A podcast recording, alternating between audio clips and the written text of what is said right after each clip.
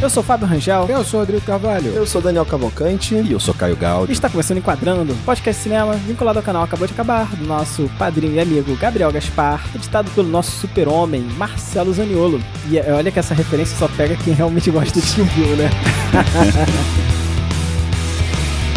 A gente volta agora com o mesmo time que estava no episódio passado, né? Onde a gente começou falando sobre Kill Bill Volume 1, para agora falar de Kill Bill Volume 2. Agora sim, um filme de Quentin Tarantino, Fábio Rangel. Agora sim, né? porque... Diferente, agora sim, um filme típico de Quentin Tarantino. É, e se você não ouviu o episódio passado, acho que faz sentido voltar lá, ouvir aquele episódio, porque isso aqui é como se fosse uma continuação. Embora a gente vai falar do segundo filme, talvez você só queira ouvir sobre o segundo filme, isso pode acontecer, mas. Cara, é a primeira vez que a gente faz isso, pô. Primeira vez. É, é a primeira vez, né? É, acho que a gente vai fazer muita referência, né? Vai ver o volume 1, porque realmente o filme, era, como era uma obra só, planejada pra ser uma obra só, acho que não faz muito sentido você ver só, ouvir só a parte 2. É, isso né? é bom, né? Isso e é a bom, gente né? tá gravando com pouco tempo de, de antecedência entre as gravações, então provavelmente vai fazer muitas referências também à gravação anterior. Então É. acho importante assistir, ouvir a outra. E assim, Kill Bill Volume 2, filme de 2004, que se trata da continuação, né, do Kill Bill Volume 1, mas como o Daniel comentou, né, eles, esses dois filmes eles são pensados juntos, né, embora um saia depois do outro, um ano depois, e ambos dirigidos por Quentin Tarantino e roteirizados por ele e pela Uma Thurman. É importante, gente, lembrar que no episódio passado a gente comentou sobre é, o quanto a Uma ela contribui para esse filme, até criando o personagem da noiva, né, mas eu esqueci de acreditar ela como roteirista quando fiz a introdução do programa, então é bom aproveitar para fazer esse adendo aqui, né? E a gente tem alguns episódios do Enquadrando falando sobre Tarantino, tá? Então a gente tem Era Uma Vez em Hollywood, no episódio 56, e uma análise também de Bastardos Inglórios no episódio 28, né? E que viu o episódio passado, obviamente. Eu acho que a gente também cometeu uma injustiça no, no, no episódio passado. A gente não falou da Sally Mank, né? Que é a editora do Quentin, né? Ela é editora do Quentin. Foi, foi editora do Quentin durante muito tempo. E muito graças a ela que o filme tem esse formato como foi apresentado pra gente, né? Ela ajudou muito nesse processo de edição do filme, de separação de, e de montagem também, né? Mas é uma boa recordação, Caio, sim. Essa edição desse filme, ela traz um pouco de uma estética, né? Filmes de Kung Fu, então ele, ela vai relembrar isso. E é, e é engraçado, porque em alguns momentos você pode até, até ter um estranhamento, assim, das cenas, né? Por exemplo, tem uma voadora ou outra, sabe? Que você fala, caramba, que estranho. Mas é essa estética também que o, que o Bill quer trazer, né? Cara, esse filme tinha muito mais disso. É, tem cenas cortadas, não sei se vocês chegaram a ver algumas, é, em que isso estava muito mais presente, cara. Muito, muito mais forte mesmo, assim. E tinha até cenas de luta do Bill, né, que seriam inseridas nessa parte. Muito bom ter tirado da história, como a gente já falou lá no, no primeiro volume, né? Sim. Mas Sim. isso estava muito forte, cara. Tem até uma questão com relação ao Pai Mei, vou falar um pouco mais pra frente, que acho que encaixa melhor, é, que deixa isso muito claro, qual era a visão do Tarantino pra, pra essa parte, né, e que acaba se mudando, né, ao longo da, do processo. Vai ficando um filme mais pessoal, mais íntimo, né? É, e, e se você pega o, o roteiro, você vê que a estrutura do filme é, não era propriamente essa, né? Ela foi realmente bastante alterada aí ao longo do, do processo de criação mesmo, né? Ele foi dele. criando enquanto estava dirigindo, É, ele né? diz, diz que faz isso, né? Ah. a gente acredita até, né, até a primeira A gente página. acredita, né? Uma curiosidade também interessante sobre o volume 2 é que existe a introdução do Robert Rodrigues como responsável pela trilha sonora desse filme, né? Então, toda, todo o score é do Robert Rodrigues, ele orquestrou a trilha sonora desse filme. Caraca. Né? Cara, isso aí é uma treta, né? Tu sabe, né? Porque ele recebeu um dólar por isso. Não, mas ele cobrou um dólar. Ele cobrou um dólar, mas porque Ele o cobrou um Tarantino dólar. Cobrou um dólar dele também no filme passado. então não, tem... aí o Tarantino vai.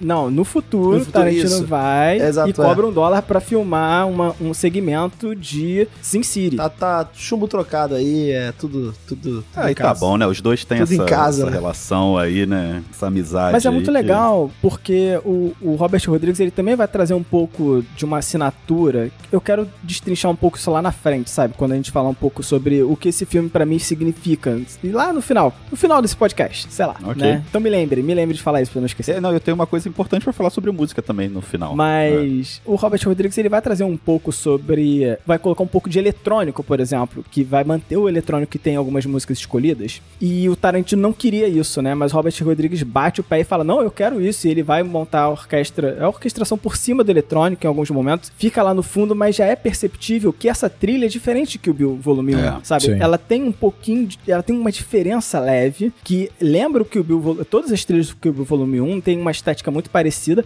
mas ela tem uma assinatura levemente diferente, sabe? E eu acho que isso também vai trabalhar uma coisinha que eu queria falar sobre esse filme lá na frente. E aí, como o Daniel falou, né, o Tarantino vai retribuir essa gentileza que o Robert Rodrigues fez, gravando um segmento de Sin City, né? Mas não só em relação à música. Você não acha que esse filme ele tem uma estética. Estética eu falo não só artisticamente, falo o próprio, o próprio roteiro, a própria montagem é mais, mais única, assim. Eu acho que o um ele tem mais estilos diferentes compondo a obra, né? O dois ele me parece uma coisa mais é, uníssona, assim. É, e não tô falando isso desmerecendo o filme, não. Eu acho que ele tem uma identidade mais clara pro que ele quer ser. É, e pra mim remete mais a uma coisa mais faroeste, né? Ele parece um filme muito de faroeste, né? Tem inserções de, de filmes de samurai, né? De, de filmes de kung fu, principalmente, né? Mas eu acho que ele é um filme muito faroeste. E, essa, eu acho que essa trilha sonora também remete um pouco a isso. É, eu acho que a, vantagem de você poder contar essa segunda história, né, essa continuação, basicamente com uma estrutura, como você falou, de um, um,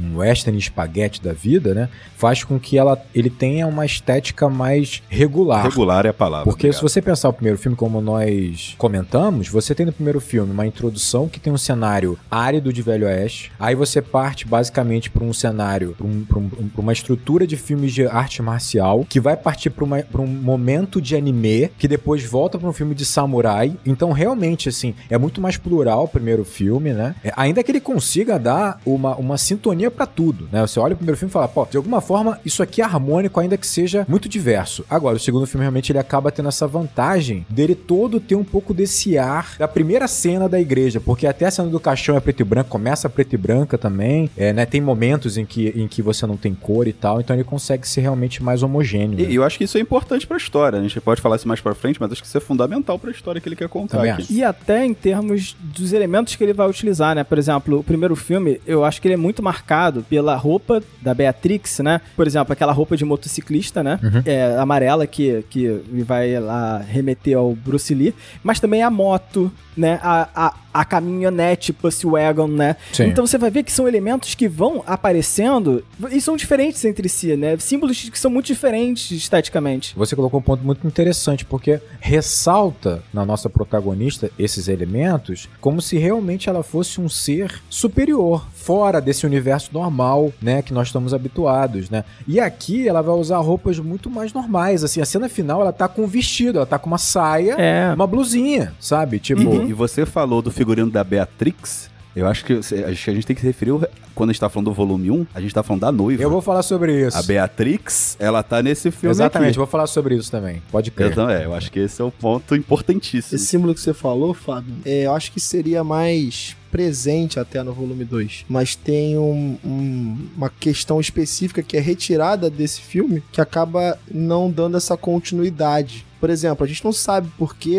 a gente não tem mais o, o carro, por exemplo. O, Pussy- como é que é o nome? Pussy Wagon. Pussy Wagon. Ele some, ele simplesmente desaparece do filme. É, teve uma cena cortada que explicaria basicamente o que acontece com ele, por Mas eu exemplo. acho muito bom não ter assim, realmente. Mas assim, em contraponto, eu acho que perfeito. O segundo filme ele tem obviamente mais western, né? Uhum. Isso, isso é bem claro. Mas é o que fica do Kill Bill pra posteridade, a, a, a memória afetiva das pessoas, a memória afetiva do público em geral, tá no Kill Bill 1. Esses símbolos, né, são muito marcantes, como você mesmo colocou. E, cara, eles povoam o cenário da cultura pop Sim. sobretudo o Kill Bill Volume 1. O Kill Bill Volume 2 eu acho que é um filme muito mais introspectivo. Ele não tem tantos cortes, as cenas de ação não são tão grandes, mas são verdadeiros duelos, né? E eu acho que é interessante usar a roupagem do western nesse caso. Então, eu acho um filme muito mais, entre aspas, não sei se é a palavra certa, maduro do que o outro. Não no sentido só do, da temática, do, do, do não uso de alegorias voltadas para o infanto-juvenil nem nada parecido, mas eu acho que é um filme mais bem resolvido nesse sentido. Mas tu sabe que você comentou até um negócio que eu achei interessante você trazer, porque era o próximo ponto que eu queria falar, que é justamente o fato desse filme ser marcante ou não, ou o primeiro ser mais marcante, digamos assim. Quando você pensa nesses elementos que a gente citou, né? Por exemplo, da, da roupa, né? Da motociclista, né?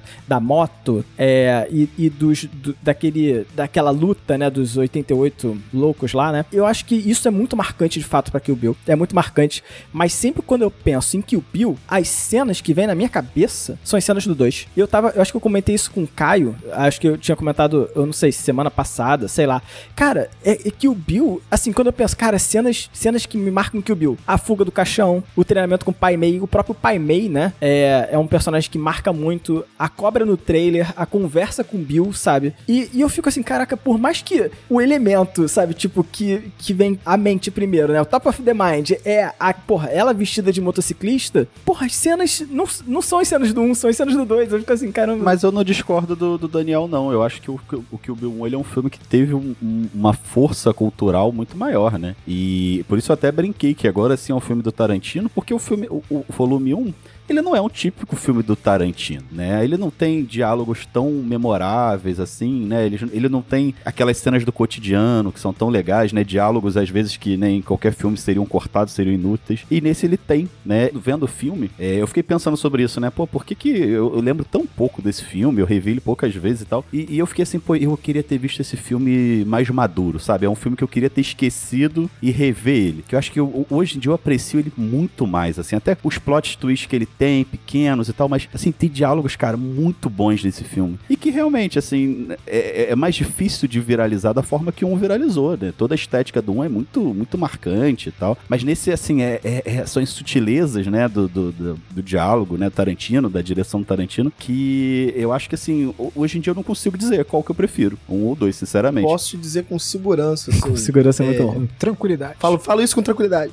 A apreensão das pessoas. Digo isso por causa, né, da minha vivência, minha mãe, como todo mundo sabe, no locador e tal. Você podia ser o nosso Tarantino e tal, todo mundo sabe disso. Ai, É. caceta, tá bom. A verdade é que muitas pessoas que alugavam o volume 2 se decepcionavam, porque esperavam o que aconteceu no volume 1. Eu fui uma delas, tá? É, é, naquela idade, naquela idade eu também fui uma delas. Porque, porra, eu sou uma adolescente que eu tô vendo uma mulher com a espada de samurai cortar 88 caras. Que não era 88, né? Então, que não eram 88. Não era 88, né? Isso não se compara à delícia que é a cena do teste de gravidez. Isso É. não se compara à delícia que é essa mesmo, cena, é cara. Porque que o Bill foi o primeiro contato de muita gente com Tarantino. Muita gente. Então, a partir do momento em que vem aqui o Bill Volume 2, as pessoas. Tá lá. Acho que nesse não tem, né? Um filme by Quentin Tarantino, acho que esse não aparece. Mas as pessoas esperavam algo muito similar ao que o Bill Volume 1, não a Cães de Aluguel, né? E, e companhia. Então, assim, o choque existiu de fato. É, não só em bilheteria, você pode ver que a bilheteria desse filme é menor do que a do primeiro, mas até no home video, né? Até nas locadoras essa situação de fato aconteceu. E olha que o Tarantino ele sugeriu que o 2 seria realmente muito mais pessoal, muito mais íntimo, com aquela cena da igreja lá do iníciozinho do filme 1, né? Quando ela fala, esse bebê é seu, né? Então, assim, mas é isso, assim, eu acho interessante que o Fábio fala, quando ele me- menciona as, as cenas marcantes, a maioria dessas cenas, elas têm uma, uma estética semelhante à do primeiro filme, É, né? O Pai Mei é do primeiro filme, se você pensar, né? É verdade. A fuga do, do, do caixão, que é fantástico, ela tem uma estética, ela tem um olhar mais do primeiro filme do que do segundo, né? Aquela coisa dela sair da É. terra e tal, do treinamento. Até porque é uma,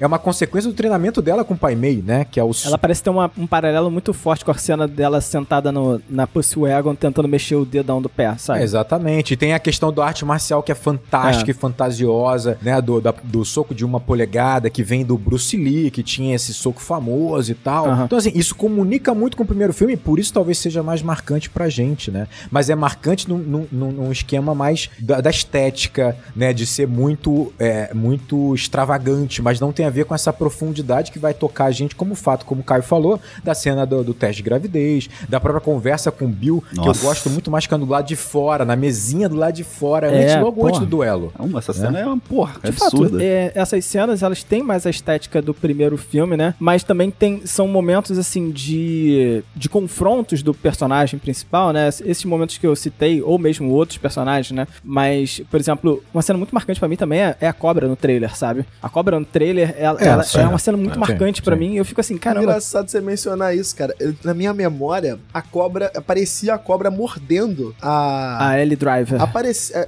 eu, eu lembro lembro dessa cena. Essa cena só tá na minha cabeça, porque ela não existe no filme de verdade. É né? o efeito É Mandela. impressionante. A gente imagina isso, né? É Fica sugerido, né? Fica sugerido. É, claro, claro. Eu acho que a diferença, tá? Apesar da estética remeter, eu acho que o filme, o primeiro, ele é um filme que tá indo pra frente. Ele tá sempre indo pra frente. Tá sempre, né? A, a noiva tá sempre em movimento, sempre indo pra algum lugar, né? Ela tá sempre avançando, tá avançando e fatiando as pessoas no caminho, né? Ou então você para pra ver um anime, pô, super, né? Que dá uma quebra no filme, mas que é super ágil e tal. É, e aqui, até as cenas que remetem, por exemplo, a cena do caixão, é uma cena incrível. Mas é uma cena que o filme para e vamos agora aqui ver quais são os sentimentos que ela tá passando, né? Pra, até ela to- voltar a si, e aí vai ter um flashback. Relembrar o treinamento. Acho que o ritmo, né, de, de- que, que o filme entrega é, é bem diferente, né? É, é um filme que quer é, falar, tá, vocês curtiram aqui a ação desenfreada, vocês curtiram, vocês já entenderam quem é a noiva, né? Agora vamos conhecer aqui quem é que tá por trás da noiva, né? Vamos Sim. conhecer aqui os personagens com calma,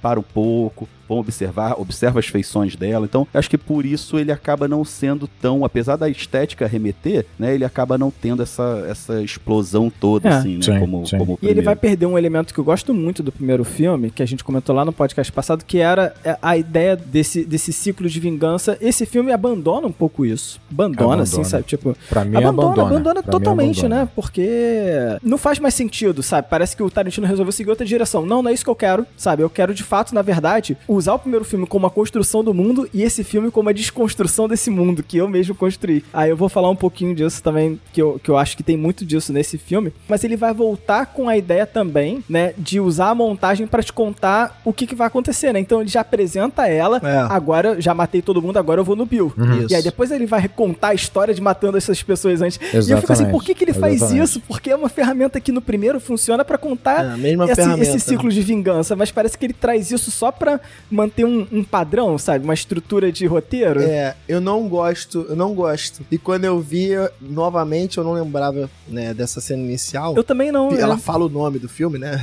Que é característico, né? E tal. Mas eu não gosto porque já realmente te dá um senso de como a coisa vai de fato terminar. E, e- a coisa tava em branco, né? De certa forma. Então, realmente não gosto. Eu acho que basicamente tem duas funções. Eu acho que uma é uma função técnica, porque a gente viu o filme muito próximo. Uhum. A gente tem que lembrar que o filme foi Sim. lançado um ano depois Pode e você ser. foi no cinema assistir. Sim. Isso resgata o primeiro filme e resgata o argumento. É. Resgata, É. resgata o, o- o- a história em si. Olha, o que, o que eu vou fazer é matar o Bill, É, né? ela fala, né? Ela fala que Ela aconteceu. fala. é, verdade. Exatamente. E o segundo, eu acho que é uma honestidade do Tarantino. Tipo assim, ela não vai morrer até enfrentar o Bill. Então ela- ele sabe que nós sabemos disso. Então ele tá te entregando. É, sabe? bom, bom. É, ele vai é. buscar atenção de outras formas depois. É. Sabe? E eu acrescento um terceiro ponto, isso serve pra te desarmar. Isso. Assim, pra, esquece que ela. ah, Esquece a questão do Bill. Preste atenção É. agora no, no que, que tá acontecendo. É, sim, a história sim. da noiva, ele contou. E ele encerra o ciclo da noiva nessa, nessa cena. Cara, eu, eu, eu vou falar muito disso. Eu acho que ela encerra ali e,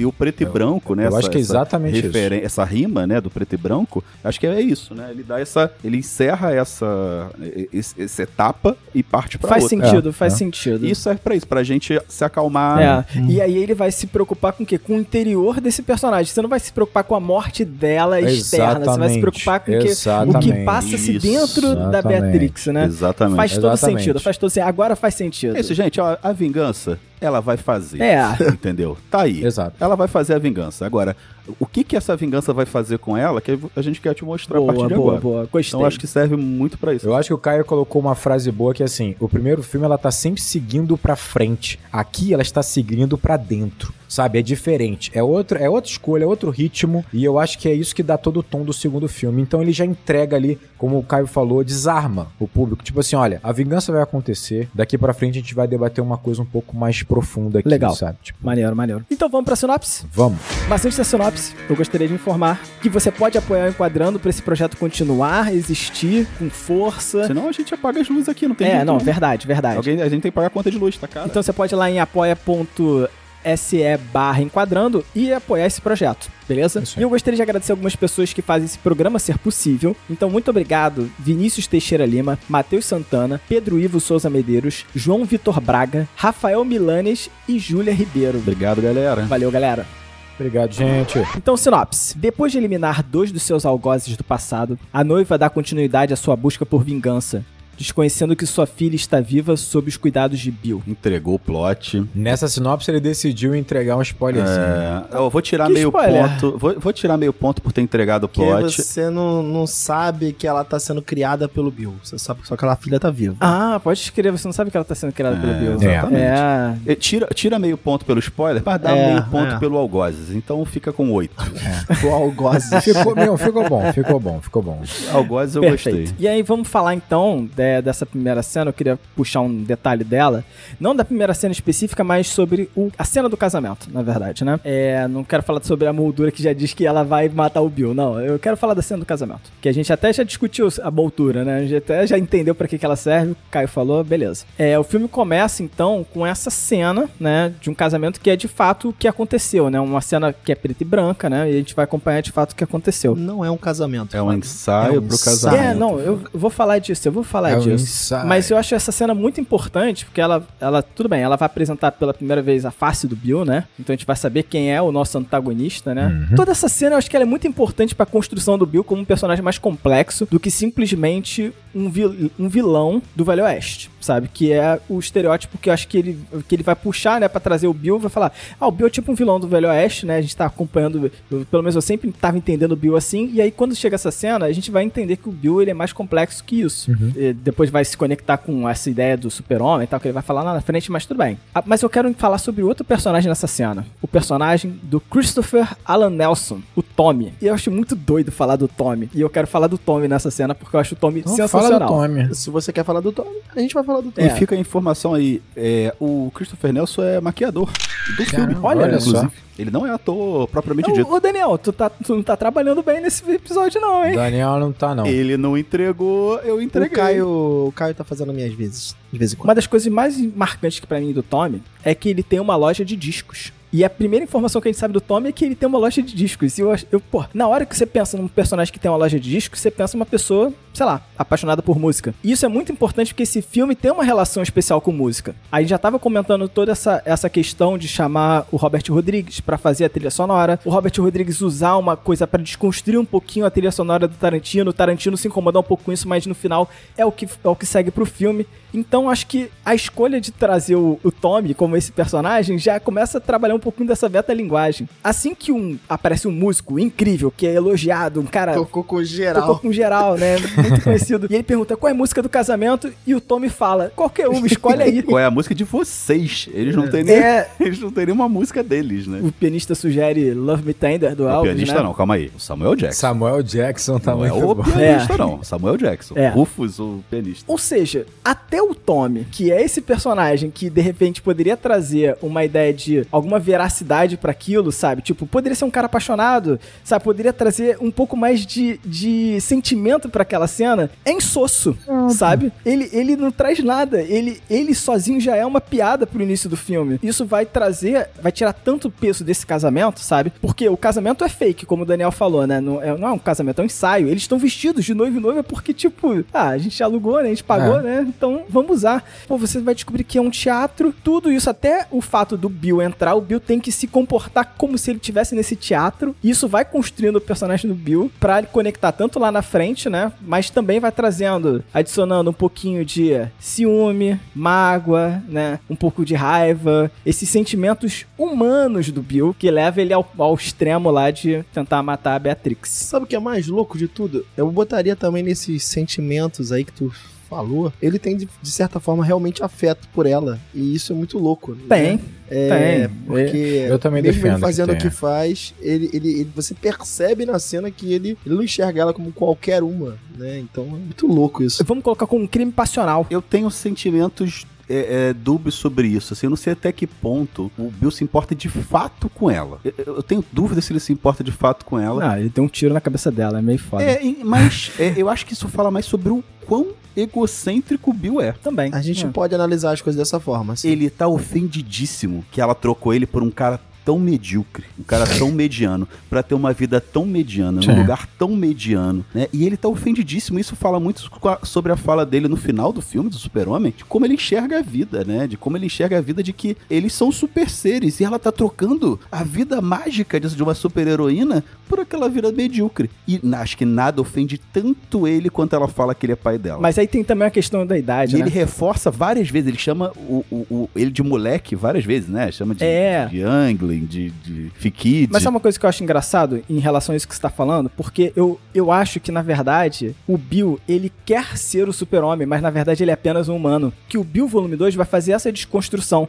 Tá vendo esse, esse mundo fantástico desse- desses, dessas pessoas sobrenaturais que, que a gente tá vendo, que a gente tá acompanhando? Na verdade, eles são humanos. E aí ele vai começar a trazer a humanidade pra eles. E o Bill, ele quer ser esse super-homem, ele quer se colocar nessa posição de que eu, eu sou superior, eu vejo, eu vejo esse mundo mudando, mudando na perspectiva dele, né? Porque ele também tem um mundo mudando, digamos assim, Sim. né? Ele não é Deus, mas ele vê esse mundo mudando na perspectiva dele como um mundo inferior. Esse filme vai fazer isso. Cada um desses personagens que acham que vivem acima de uma linha divisória entre os humanos e assassinos, né? Que é essa linha que divide esse mundo do outro, na verdade, eles são personagens que eles vão morrer de forma esdrúxula, envenenados. É, um a outra vai ficar cega e vai ficar, sabe, se debatendo contra as paredes, entendeu? Então, eu acho que é uma, uma forma de pegar esse mundo que ele construiu no primeiro filme e começar a desconstruir aqui. E o Bill é parte dessa desconstrução. Ele é parte desses sentimentos que começam a florar que, na verdade, ah, não, o Bill fez isso porque ele não quer viver no mundo de teatro. Não, ele fez isso porque ele é humano. Ele fez isso porque ele, ele, é, ele é um escroto, sabe? Tipo, ele, ele gosta dela, mas ele tem raiva, ele tem ciúme, ele tem rancor. Sim, sim, e ele sim. vai matar É, ela. eu acho que é isso. Eu acho, eu acho interessante que, assim, é, eu acho que todos têm razão sobre o Bill em alguma forma. Porque a gente nunca vai entender de fato o que é o amor pra um cara como esse, que é tão egocêntrico. Isso é inegável, né? É, mas eu, eu, eu acho interessante o que fala sobre o sentimento que ele tem por ela é muito na cena em que eles estão. Ela tá conversando com ele naquela, naquela fogueira, né? Naquele descampado, né? Naquela cena que a cena é muito boa, né? Essa cena é maravilhosa. Preparando ela pro pai meio, né? É, antes de ir pro Pai Mei, né? Pro treinamento. E aí você tem ali, obviamente, a, a fogueira faz uma alusão à paixão queimando entre os dois. E você vê que os dois estão com os olhares apaixonados e tal. E é bem western. Essa né? cena é muito legal e assim, eu acho que a história que ele conta de Pai Mei tem muito a ver com ele, né? Pai Mei se ofende com o fato de ter cumprimentado alguém na rua e aquele mero monge não retribuiu o cumprimento. Isso é suficiente para ele simplesmente aniquilar, né, um templo inteiro, né? Beleza. É, é, é o quão arrogante é Pai Mei. Beleza. Só que eu acho que o Bill, ele também pensa dessa forma, porque Ah. se ele acredita que ele ama a noiva, independente se ele ama ou não, independente de qual sentimento ele coloca naquele relacionamento ou não, se ele acredita, ele vai se sentir muito ofendido de ter escolhido uma mulher pra entregar esse sentimento e ela refutá-lo, e ela negá-lo de alguma forma, né? Exatamente. É esse o E ponto que eu, Eu ia acho que é a falar mesma agora. coisa do Pai Mei. né? Na, na arrogância dele, ele vai retribuir da mesma forma, né? Ele vai retribuir da mesma forma. Mas eu acho muito interessante você colocar que tudo aquilo ali é uma fantasia, um grande teatro. Eu estava preparado para falar sobre qualquer coisa, mas não sobre o Tommy, sem dúvida nenhuma, né? tipo, de forma nenhuma. É que o Tommy foi minha linha de pensamento, entendeu? Eu começo lá do Não, Tommy. é, mas é importante mesmo. Mas é, mas é uma boa linha e faz sentido, né? No sentido de que a gente tá vendo isso desde o início, né? A gente fala assim, nossa, o valor. ah, Olha quão grande é a Oren como a líder da Yakuza. Olha quão grande é, não sei o quê. Grande porra nenhuma. Nós damos um valor que nós queremos dar, né? E isso fica muito exemplificado na cena, e eu acho essa cena maravilhosa, quando o Buddy, ele fala assim: Não, essa espada que você. A espada do, do, do, do Hattori Hanzo, ah, eu peonarei por 250 dólares, porque aqui nesse mundo normal essa porra não vale nada, né? Então é isso, é o significado subjetivo de algo que é dado, que no fundo, quem deu esse valor? É tudo uma grande fantasia, não deixa de ser. É, e, e o Bill é o cara que supervaloriza essas coisas, né? Ele, ele supervaloriza esse mundo e que ele é Deus. É óbvio. É né? claro. Não. O- Até o final do filme, a gente vê que o Bill é meio que um deus mesmo. Ele faz o que Claro, ele quer. claro, né? claro, o que ele claro. bem entende, ele comanda. Ele, ele é o Snake Charmer, ele é um encantador de cobras. Uhum. É todo mundo ali, ele que encantou, né? Ele tá comandando todo mundo ali. E a única coisa que ele não consegue, de fato, é o amor dela, né? E pra ele isso é inaceitável. É, e, e o Bill, ele é tão desapegado. Você falou dessa cena aí do, do- da Hattori Hanzo. É, você vê que o Bill, ele é tão desapegado. Pra mim, a- o, o maior é, é, símbolo de desapego dele é que ele pegou uma Hattori Hanzo, uma espada de valor inestimável, escreveu uma frase Escreveu. Então- escrota nela de uma letra assim qualquer e deu pro irmão de presente. Ele não tem nenhum, até no mundinho dele, ele não dá valor nenhum a essas coisas, porque ele tá acima de todo mundo. Eu fiquei muito quebrado quando, quando eu não, realmente não lembrava dessa cena, tá? Não lembrava que o Buddy de fato tinha a barra Hans do irmão, ainda. E quando eu vi a parada escrita, eu tive essa real percepção aí. Cara, esse cara cometeu um sacrilégio aqui. E eu até falei, porra, será que. Aí eu comecei a conectar, porra, será que é por isso que o Hattori Hanzo tem uma questão? Não, não, não Caraca, pode ser. Caraca, Poderia ser. É, mas ge- geraria uma questão. Mas, é- geraria mas uma com questão. certeza, cara, mas é, porra, é uma obra de, né? E o pior de tudo, Tu fez isso com a minha espada, tu vai morrer um dia, eu nunca mais vou fazer tu espada. fez isso com a minha espada, tu- você maculou minha obra de arte, né? E, e de fato é isso, é uma obra de arte, dentro desse contexto aí é uma obra de arte. É. Mas é genial porque reforça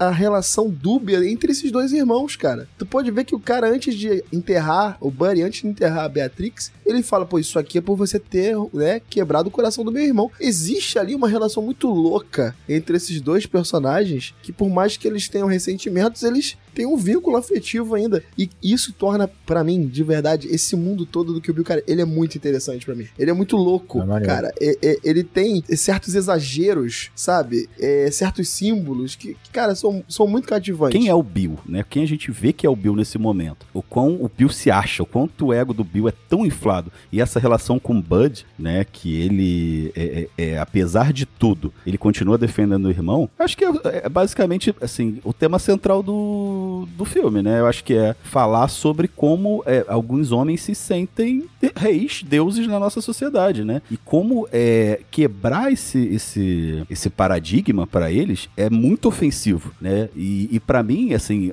fruto, um- algum fruto do que a gente vê hoje, né? Dessas reações aí de incel, essas coisas, é muito fruto disso, né? São pessoas que vivem num... que acham que são deuses, porque são, Pô, normalmente são gostei. São Pô, deuses de realmente. micro-universos. são homens né? brancos, héteros, é, normalmente de classe média, classe alta, é, e que eles de fato Ah. vivem num pedestal no nosso mundo. Eles não têm dificuldades na vida, eles não têm que passar dificuldade nenhuma. E quando ele é rejeitado por uma mulher, é, é o fim do mundo pra ele. Sim. Ele quer o fim da, da raça feminina Ah. porque elas rejeitam ele, não admiram o quão incrível ele é, né? Não veem o pedestal que ele tá, né? E, e querem ficar com a ralé, né? É- A visão desses caras é isso, né? E pra mim é o tema central. Eu acho que o filme fala sobre um relacionamento abusivo com certeza.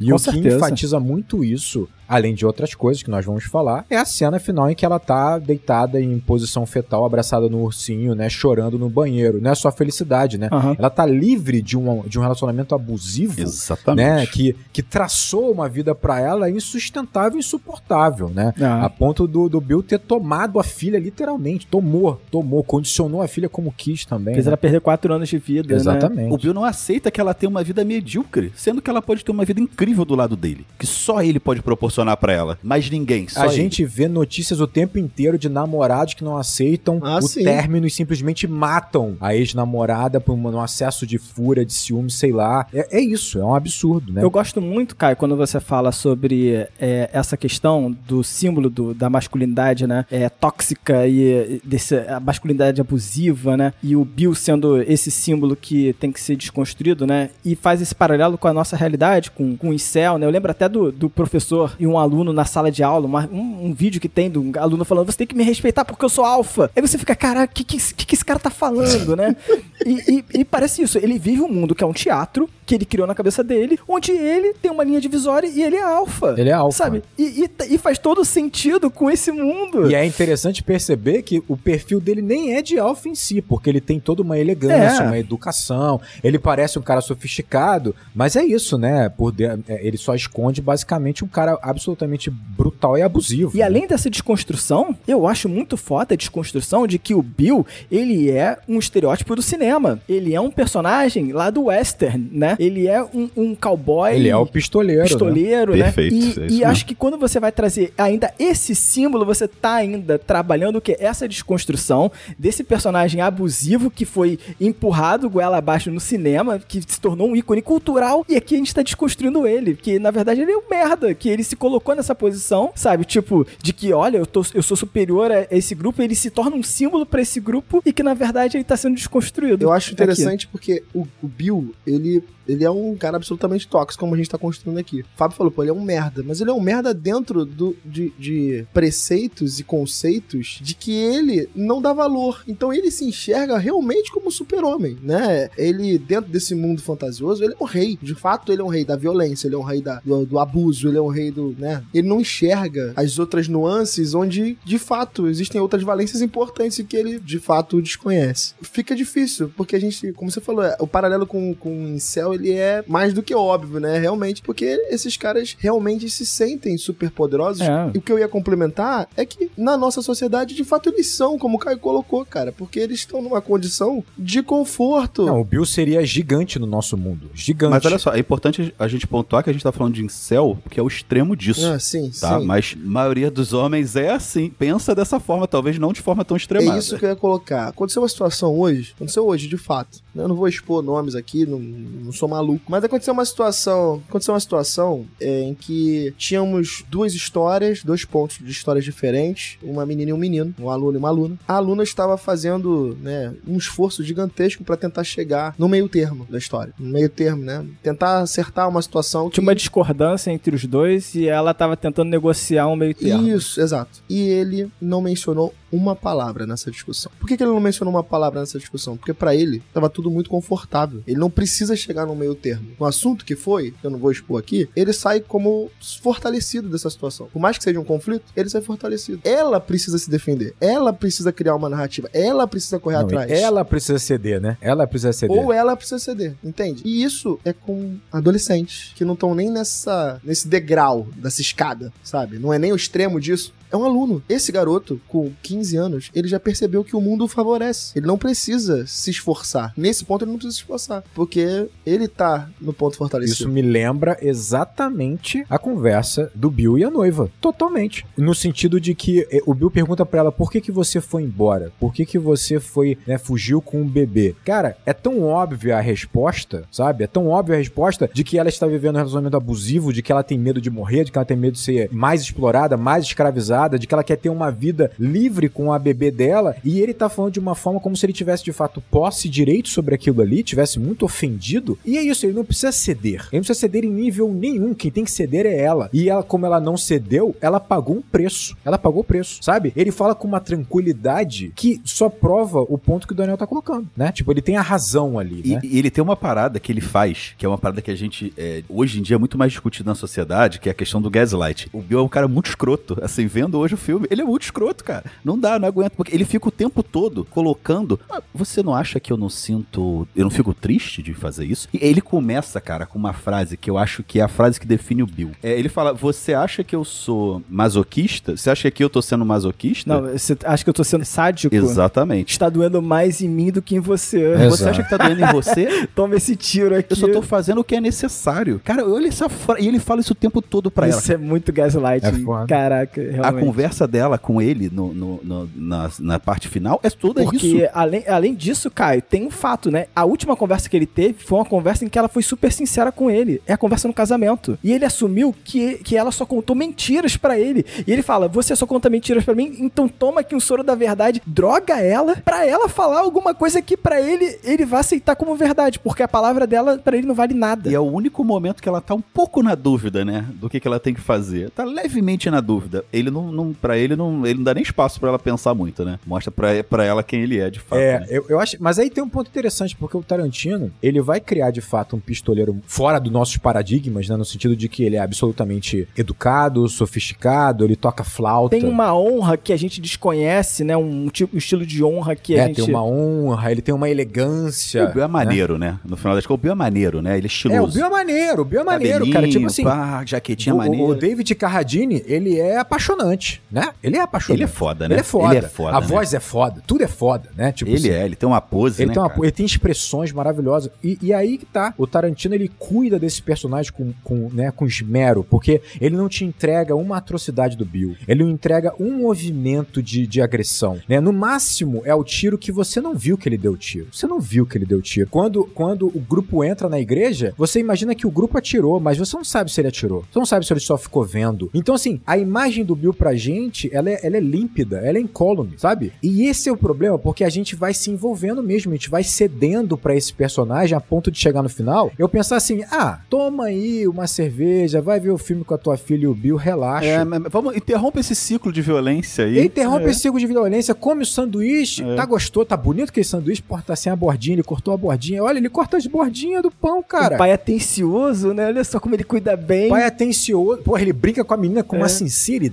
É. E assim, me choca o fato dele falar sobre morte e assassinar de uma maneira. A cena do É, peixe é muito o- foda. Mas isso é beleza do isso Bill. é a beleza do Exatamente. Bill. Isso é beleza do Bill. Ele é um Ele é um escroto, escroto. sem ser escroto em momento É, nenhum. O filme preferido da garota é o assassino, É Shogun. o assassino do Shogun. Bizarro. Assassino É do assim, Shogun, é. Isso, no fundo, é claro, grande culpa do, do Tarantino, que cuida dessa imagem masculina dessa forma. Então, assim, pra você conseguir problematizar tudo isso, cara, você precisa de ter uns anos na frente, um distanciamento do filme, porque senão você não problematiza, cara. O Bill só é foda, um assassino foda, e ele é foda em tudo. Ele é foda em tudo. Ele toca flauta, porra. Sei lá, por que ele toca uma flauta gigante? É foda. O, o David Carradine toca falta de verdade.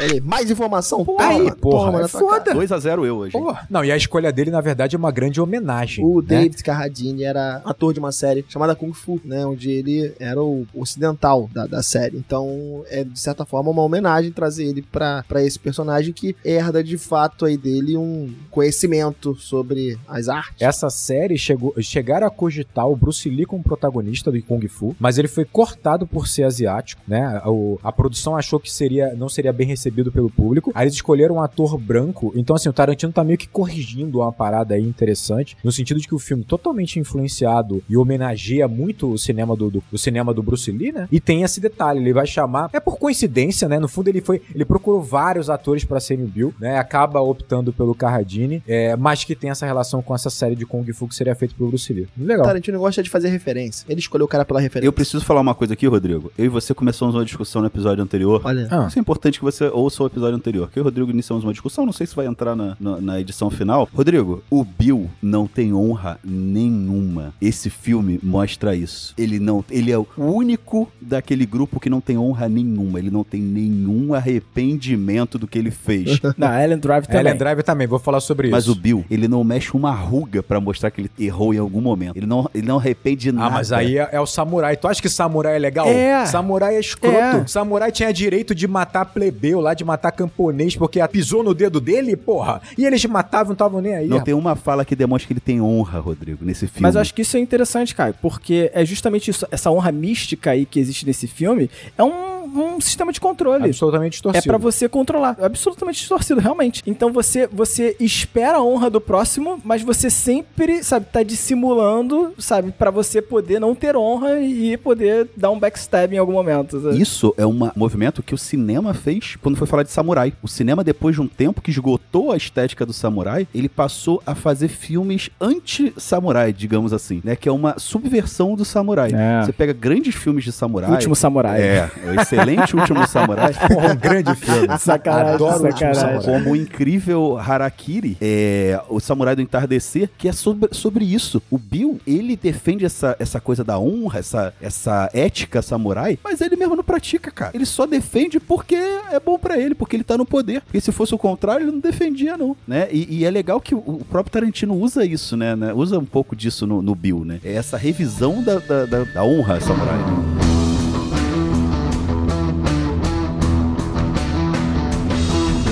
Cara, juntando duas coisas aqui. Nós estávamos falando sobre. No iníciozinho do programa, a gente falou que. É, sobre a questão de ter preferências sobre volume 2 ou volume 1, né? A diferença entre os dois, os dois filmes. É, e o Daniel falou sobre a cena do Buddy, que, ela, que ele fala com, com o Bill sobre a questão da espada e tal. Por que eu juntei isso? Eu vi um vídeo de uma americana em que ela diz o seguinte: quando ela reviu volume 2, ela achou o filme bastante inconsistente, volume 2, em relação ao primeiro, mas principalmente em relação à à filmografia do Tarantino, né? E ela diz que tem muitas cenas que ela achou que, que eram vazias em significado, em potência, sabe? Você poderia talvez descartar, ou você poderia poder mudar a cena que ela não faria tanta diferença e tal. Tu, tu consegue citar alguma cena? Ela vai citar uma cena e eu vou falar sobre uma que talvez as pessoas possam encarar dessa forma. E ela fala, por exemplo, a cena que ela cita é a cena do, do Esteban, né? Que é logo antes do duelo, em que a, a, a, a- noiva vai encontrar né, o Esteban pra ver descobrir onde tá o Bill. O Esteban basicamente é aquele cafetão que tem as meninas ali. Que é o pai do Bill. Então, um dos pais do Bill. Um dos pais do Bill, né? É, a, figura paterna É, do Bill. não é o pai do Bill, mas é o antecessor do Bill, sei lá. Exatamente. Que a cena praticamente só teria uma única função, que é dar a informação de onde está o Bill. Se você pensar na cena, ela, ela não tem muita importância em si na cena. Cara, assim, eu, eu, eu concordo muito em partes com o que ela falou. Eu acho que esse filme, pra mim, é um pouco mais inconsistente do que, do que o primeiro filme. Eu acho o primeiro filme mais amarrado. Ele tem início, meio e fim mais sólido, sabe? Tipo, ele parece mais bem acabado. Eu acho que esse filme, ele, ele tem um problema de ter que resolver um, um arco maior com um filme que já tava bem solucionado, vamos dizer assim, né? Como a gente falou, a diferença de tom é tão grande, as escolhas são tão grandes, as diferenças, né? Que pode trazer um pouco dessa inconsistência. Falando sobre essa cena em específico, eu vou falar sobre mais uma, do Buddy. Por exemplo, a cena do Buddy na, na, na, na boate. Não é uma cena tão boa. E se você pensar nela na boate, em que ele vai tomar os porros do dono da boate, ela de- não deixa de ser uma cena um tanto quanto descartável. É, eu vejo o significado pra ela, mas não é uma cena maravilhosa. Não é uma cena que você fala, nossa, precisa estar no roteiro. Então, quando você pensa nisso, talvez o roteiro seja um pouco mais inconsistente de fato, né? É, sobre a cena do, do, do Esteban, eu acho que ela, pra mim, tem duas funções. É uma, uma função, como a gente tá falando agora. O Bill, pra gente, pensa só. O Bill é esse personagem cativante pra caramba, feito por um ator maravilhoso, em que a gente não viu ele cometer nenhuma atrocidade. A própria cena do início do filme de volume 2 não mostra ele cometendo a atrocidade. Então a gente tá com uma memória muito distante de- do, do vilão Bill. Pô, a cena dele na fogueira conversando com ela é apaixonante, cara, sabe? A cena dele levando, indo até o Pai Mei pra introduzir ela no treinamento, voltando machucado. Porra, cara, o Bill é irado, sabe? Então, isso é um problema grande porque a gente tá chegando no final do filme e ela vai enfrentar o Bill, pô. A gente precisa ter uma, uma, uma relação com o Bill de revanchismo e uma relação também de periculosidade. Ele precisa ser perigoso pra gente e ele não está se tornando perigoso pra gente. Pelo contrário, a gente tá se afeiçoando a ele. Então, eu acho que essa cena é uma forma do Tarantino de levar, de devolver perigo para o vilão, mas de forma indireta. Porque se fosse direta, eu acho que ele macularia a imagem do Bill. Teria que colocar ele matando alguém, cortando alguém, fazendo uma atrocidade que ele não quer. A gente tá indo pro duelo final. Então o que que eu acho que o Tarantino faz? Ele não quer sujar a imagem do Bill colocando uma cena do Bill de fato at- atuando contra como um vilão mesmo, né? Então ele faz o seguinte, ele coloca uma cena de um cara que vai ter a função de dar informação, né, da direção do Bill, mas um cara que ele é nojento e asqueroso do início ao fim, e um cara que claramente ele parece muito perigoso, muito perigoso. Aquele cara, tu fala, esse cara, não só pela idade, mas a maneira como ele lida com as meninas, quando você vê o corte na boca da menina, dá uma raiva, tu vê que esse cara não presta num nível assim Não, e todas alto. as insinuações, né? As insinuações que ele faz pra, pra Beatrix também vão construindo essa, essa ideia também de... vão construindo. Exatamente, aí vai determinando, vai voltando pra gente a ideia de que esse universo é, é podre, e esse universo podre e perigoso é chefiado pelo Bill. Aquele cara é subalterno do Bill. Aquele cara responde ao Bill, sabe? É. Então, assim, quando você olha aquele cara e você fala, porra, ele tá respondendo ao Bill, ele, res- ele respeita só o Bill, e ele representa tudo que é tão podre naquele mundo, que é chefiado pelo Bill, você começa a resgatar a ideia do Bill de vilão, que é importante em algum nível, né, Pra que você tenha um duelo final, senão fica complicado. Então, dois pontos aí. É, a cena cortada do Bill daria esse tom. Imagina. Existe uma cena na parte do filme onde o Bill está levando a, a Beatrix pro treinamento com o pai May. Ele encontra, encontraria, né, no caso. Essa cena tá filmada, se procurar no, no YouTube vocês acham. Essa cena mostra o Bill em confronto com alguns outros aprendizes de Kung Fu. O Bill teria matado o mestre de um desses indivíduos e eles estariam buscando revanche. E nessa cena a gente teria a noção real das habilidades do Bill enquanto e o que ele é capaz de fazer. E o massacre. Mas aí vai ter aquele problema, vai sujar o Bill, que é uma Exato. coisa também que a gente não quer, E né? de certa forma, isso estaria muito antes, né? Seria realmente uma quebra, não só uma quebra pontual, mas depois você teria outras cenas do Bill em que reforçariam novamente o comportamento dele menos agressivo. Então é, é realmente seria um anticlímax, né? Nesse sentido. Mudaria o tom. Mudaria Mudaria, o o, tom. tom. do que o Tarantino quer. E só pra completar, Rodrigo, essa cena aí, já com a informação, vou tentar falar antes do Caio, porque o Caio certamente tem essa informação. Essa cena que você falou aí do, do Esteban, ela foi filmada de fato no prostíbulo e as meninas eram de fato profissionais. Elas não eram atrizes. Tarantino foi em loco. É, coisa de Tarantino. Mas eu acho, eu não discordo de você, tá, Rodrigo? Acho que serve pra isso também. Mas eu acho que essa cena, é, pelo menos eu li, eu não li exatamente dessa forma que você colocou. Antes dela chegar lá, ela introduz falando que o Bill, como qualquer pessoa solitária, não teve muitas figuras paternas, né? Ela, ela fala isso. É, e uma das primeiras figuras paternas pro Bill, eu não sei lembro se ela fala se é uma das primeiras ou a primeira figura paterna pro Bill, é o Esteban. Ou a figura paterna. Não, né? ela fala que tem mais de uma, mas é Tem mais de uma, Ela fala assim: ah, colecionou figuras paternas, alguma coisa nesse sentido. Ah, tá. Mas acho que ela fala que a primeira foi o Esteban. A figura paterna, eu acho que normalmente quando você fala que alguém é uma figura paterna, você associa a alguém é, que você tem como alta estima e referência, né? É alguém que ocupa um lugar na sua vida, é um pai, um pai de família, alguém que criou outra pessoa. E pra todos nós, né? é, Pra quase todos nós, pai, de certa forma, é uma referência. No momento que ela mostra que a figura paterna do Bill é esse cara, essa cena tá falando sobre o Bill. Quem é o Bill? E ela dá uma dica que provavelmente o Bill é filho de uma dessas meninas. Assim, fica meio dúbio, fica meio subentendido, mas ele fala uma coisa mais ou menos nesse sentido, né? O, o Bill é fruto dessa violência é, é, contra essas mulheres, Exato, que é sim. perpetuada por ele de outra forma, né? Ele, ele é igual aquele cara, mas ele é um pouco menos agressivo. Então, eu acho que essa cena serve sim pra construir o Bill. Não, não, pra, exatamente, pra construir o Bill. Não só a Sim, periculosidade, mas pra construir quão escroto ele é. Sim. Mais uma vez dizendo Quando isso. você encontrar o Bill, você vai perceber que o Bill é o pai da menina e você vai ter vontade de tirar aquela menina de lá, daquela casa. Então, o tempo que você passa naquela casa, você está associando com o A Esteban. parada do Esteban, ele tem lá, eu esqueci o nome do, do exército dele lá, que é feito dos filhos das prostitutas que trabalham com ele. Digno de Game of Thrones, né? E assim, realmente. cara, não existe nada mais agressivo que você possa fazer com um ser humano, Sim. né, contra uma mulher Ah, é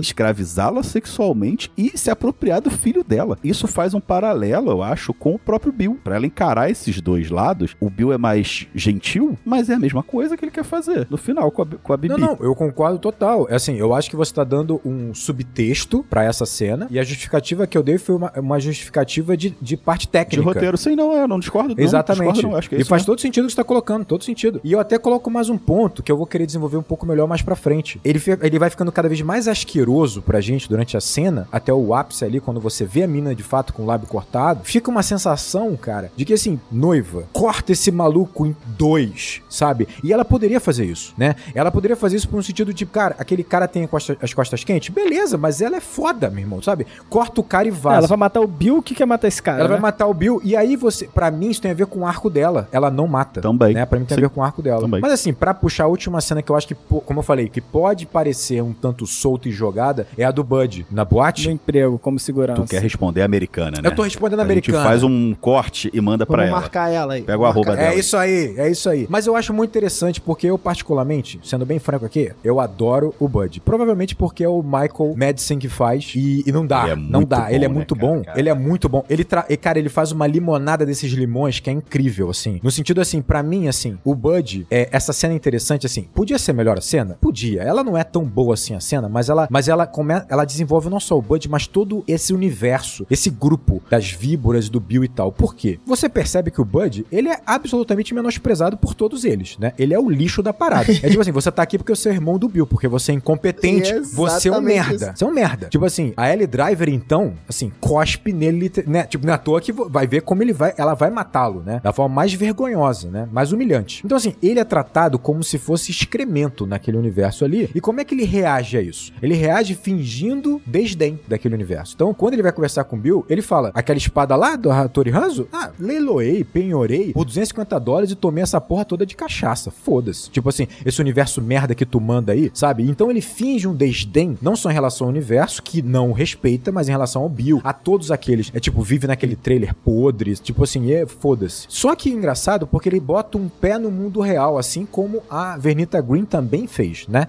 Então ele vai ser o segurança. Só que o engraçado é como ele tem que ter uma, uma, uma- um disfarce, ele tem que ter ali um personagem. Como é que é o personagem? Tão medíocre quanto. Ele, ele, se, ele se submete à mesma coisa. Ele se submete à mesma humilhação, sabe? Tipo daquele, daquele chefe lá, daquele dono da boate, que ele poderia matar em dois tempos, né? Tipo assim, ele resolve aquilo aí de, de uma forma né, muito simples, mas ele não resolve. Então, assim, é engraçado porque é, é como se fosse um eco de um universo no outro, porque talvez ele se sinta assim, de fato, de alguma maneira, né? Ele se submete a uma humilhação que de alguma forma ele aceita. Ele concorda, entre aspas. E aí você vê, essas cenas, elas isoladas da conversa com o Bill e da boate, são boas, mas até então, beleza. Cara, essas cenas crescem muito quando você vê que ele guardou a espada. A cena cresce pra cacete. Você fala assim, caralho, ele guardou a espada. No fundo, ele respeita aquele universo e ele tem carinho pelo irmão e pelo ato do irmão, só que, tipo, ele guarda isso pra ele. Porque ele é desrespeitado, ele é humilhado o tempo inteiro. Ele é insuficiente pra aquele universo, cara. Ele não tem É foda, É. é. irado, é irado. Tipo assim, e- e- então você vê um detalhe de você ver a espada, faz com que essas cenas, essas duas cenas ganhem muito valor. E aí vem a atuação do cara, do Madison, porque ele consegue no olhar e na postura sempre parecer que ele tem algo pra falar e não fala. Ele parece sempre que ele esconde, guarda alguma coisa. Cara, que ele é demais. Não é demais? Ele é demais. Parece que tá com um negócio no ombro pra jogar. É, parece que ele tá um negócio no ombro e aí ele fala, e aí ele vira e fala, penhorei, foda-se. Tipo assim, ah, É aquela respiração cansada, assim. Cara, ele faz uma omelete com esses ovos, É. que é incrível porque ele aparece pouco. Isso também é uma ferramenta do próprio personagem pra ele utilizar a favor dele, né? Exato, Porque exato. é assim que ele vai vencer a Beatrix. Exatamente, é uma furtividade dele, é uma manobra dele também. Ele vence Ah, ela. vocês me encaram assim, me menosprezam? Beleza, tá E ele vence ela sim. Você tem essa cena pequena, que é essa cena, porra, da boate, sabe? Que é ridícula. Ele vai lavar uma privada, um negócio assim, tipo. Ridículo, E, ridículo. e- e tá usando o chapéu, né? Tem o lance do é, chapéu, é todo né? esse mock em cima desse Tu personagem. sente até pena dele. Tu fala, caraca, cara tirando o chapéu deu mó pena. É, assim, porra. e cara, você vai criando uma complexidade nele quando, quando, porra, ele vence a Beatrix. Quando ele apresenta a espada, sabe? E a forma que ele morre. Essa linha do, do chapéu não tava no roteiro. Ah, é? Do... Essa linha do chapéu do, do, do dono da boate não gostar do chapéu. Mas parece que o ator chegava no set com o chapéu e o Tarantino Sim, zoava, sim, sim, não sim. gostava e tal. Maneiro e aí demais, botaram isso na cena pra ele tirar a porra do chapéu.